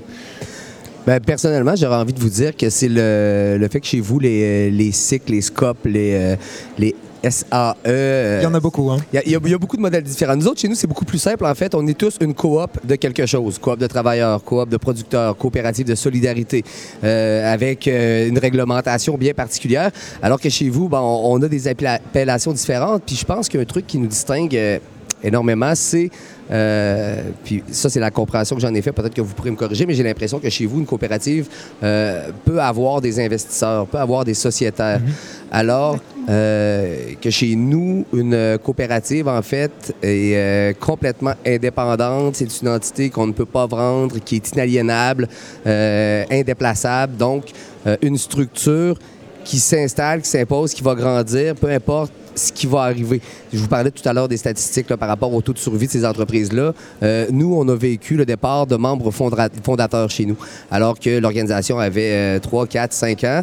Ben, si on avait eu un modèle d'affaires conventionnel, ces personnes auraient quitté l'organisation en prenant la part qui leur revenait. Donc, l'entreprise faisait quelques pas en arrière par rapport à sa santé financière. Alors que dans un modèle comme le nôtre, les, euh, les règlements avaient été votés pour faire en sorte que quand les gens quittent, part, euh, leur part membre leur sont remboursés en espérant que cette expérience acquise pourra leur servir dans le futur. Mais la coopérative, elle, peut poursuivre ses activités. J'ai, euh, au niveau des différentes appellations, ça c'est quelque chose qui est différent chez vous, qui est peut-être plus difficile à identifier aussi, là. mais euh, vous avez aussi, euh, ben, peut-être que par rapport aux différences comme ça, Guillaume, tu voulais rajouter quelque chose, là, mais Non, mais en fait, je pense qu'on on se rejoint malgré les différences de nom puis de nomenclature, etc. là, on assurément qu'au Mais- niveau des valeurs, Exactement, exactement. Je pense que c'est plus ça le point au final. Euh, parce que nous, on a les coopératives de solidarité, mais ici, on appelle ça des SIC. Puis en fait, au début, on comprenait absolument rien. Mais Ouais, quand on nous a euh, qu'est-ce que ça mange en hiver, comme on dit par chez nous, qu'est-ce que ça fait, Mm. euh, qu'est-ce qui constitue une SIC, mais on se rejoignait au final. On, on savait c'était quoi, puis le modèle a comme sa répercussion au Québec aussi. là. On a les mêmes valeurs de l'ESS. Oui. Exactement. Puis une chose qui est notable aussi, qui est intéressante, euh, puis sur laquelle vous avez peut-être un peu d'avance, dans la tournée qu'on a fait, nous, en Nouvelle-Aquitaine, on a découvert des modèles euh, où on a eu un support de l'État, à, à savoir, on s'est fait euh, confier la responsabilité de prendre des bâtiments qui étaient euh, désaffectés, abandonnés, donc euh, laissé là sans qu'on s'en occupe. Et on a confié à des, euh, à des coopératives le mandat de revitaliser ces espaces-là. Euh, puis évidemment que des entreprises comme ça qui revoient le jour vont assurément contribuer à revitaliser des secteurs. Et chez nous, qui avons un très grand territoire, très peu peuplé, ben, les régions les plus éloignées se vident rapidement. Alors, on, aurait des, on aurait intérêt, en fait, à prendre exemple sur ce que vous faites dans certaines régions ici, essayer de ramener le modèle chez nous, quitte à vous inviter aussi pour nous encadrer et nous accompagner là, dans l'élaboration de ces projets-là. Parce qu'effectivement, tu parles d'encadrement, puis on a vu du personnel vraiment dévoué à la cause qui croyait au projet des différents coopérants ou entrepreneurs, puis qui les accompagnait euh, pour développer leurs compétences et les différents projets. Euh, juste euh, une autre question qui m'interrogeait, c'est par rapport à, la, réception par le, public, notamment de l'économie sociale et solidaire. En France, c'est un discours qui commence à arriver. On en a entendu au dernier aux dernières présidentielles, on en a parlé de l'économie sociale et solidaire. Est-ce que euh, dans un autre pays, par exemple là au Québec, est-ce euh, il y a cette, réception aussi par le public de- de cette compréhension de ce que c'est l'économie sociale et solidaire Peut-être même plus ancrée qu'en France? La perception est assez négative, je dois t'avouer. Ah Honnêtement, là. Au niveau de la population générale, hein, on a de la exact, misère à comprendre c'est quoi une coopérative. Tantôt, tu prenais l'exemple des banques, coop et des mutuelles. Oui, par exemple. euh, ben, au Québec, on a Desjardins qui, est- qui existe depuis euh, je ne sais plus combien d'années, mais Desjardins, c'est un modèle coop qui est extrêmement fort, qui est extrêmement puissant. Et chez nous, quand tu parles de coopérative, les gens voient le logo Desjardins ou le regroupement de petites madames qui tricotent dans un sous-sol d'église puis qui, qui a peu d'activité économique. Là, on travaille, euh, nous, personnellement, aux Productions 4 éléments, on a pris un peu en charge euh, d'éduquer euh, la population à notre modèle d'affaires et on a décidé d'adopter un discours où on parlait de rentabilité, on parlait de profit, on parlait de conditions de travail. C'est ce qu'on veut mettre de l'avant. Tu sais, les gens dissocient souvent trop complètement la notion de profit et de coopérative, alors que les profits sont aussi dans les objectifs des coopératives. Ce n'est pas l'objectif numéro un. Pour nous, c'est plutôt une conséquence de notre activité économique, quand nos travailleurs sont bien traités, quand notre clientèle est bien desservie, quand l'ensemble de l'œuvre est heureuse, puis qu'il reste encore de l'argent, ben là, il y a du profit qui se génère, puis il sera réinjecté. Je pense que le travail en ce moment, c'est un gros travail de démocratisation de c'est quoi, premièrement, une coop?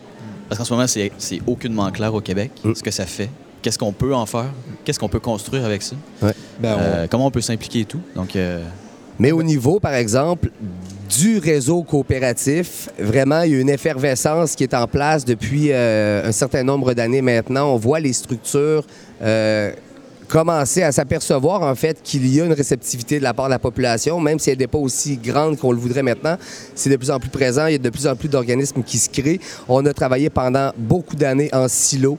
Euh, les secteurs d'activité travaillaient ensemble alors que les autres travaillaient de leur côté. Bien, maintenant, on organise des événements pour que ces gens-là se croisent et qu'on réfléchisse encore plus loin. Selon ton ex- Ah, ça- oui, on a, le- on a les annonces euh, en même temps. Juste euh, sur cette thématique, euh, Caroline Lebeau, vous, il y a, il y a la, la sensibilisation à l'économie sociale et solidaire et la sensibilisation au handicap, donc double sensibilisation à, à assurer. très social. Ouais, bah, du coup, pour vous, le- le- le- la réception par le public, vous, Mais vous c'est un l'appréhendez double défi, en fait, euh, à ce niveau-là.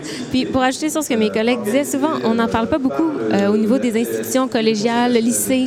Euh, si on pouvait plus facilement sensibiliser les jeunes à l'existence euh, de Ouais. cette entreprise-là, de ce type d'entreprise-là, ça serait génial également.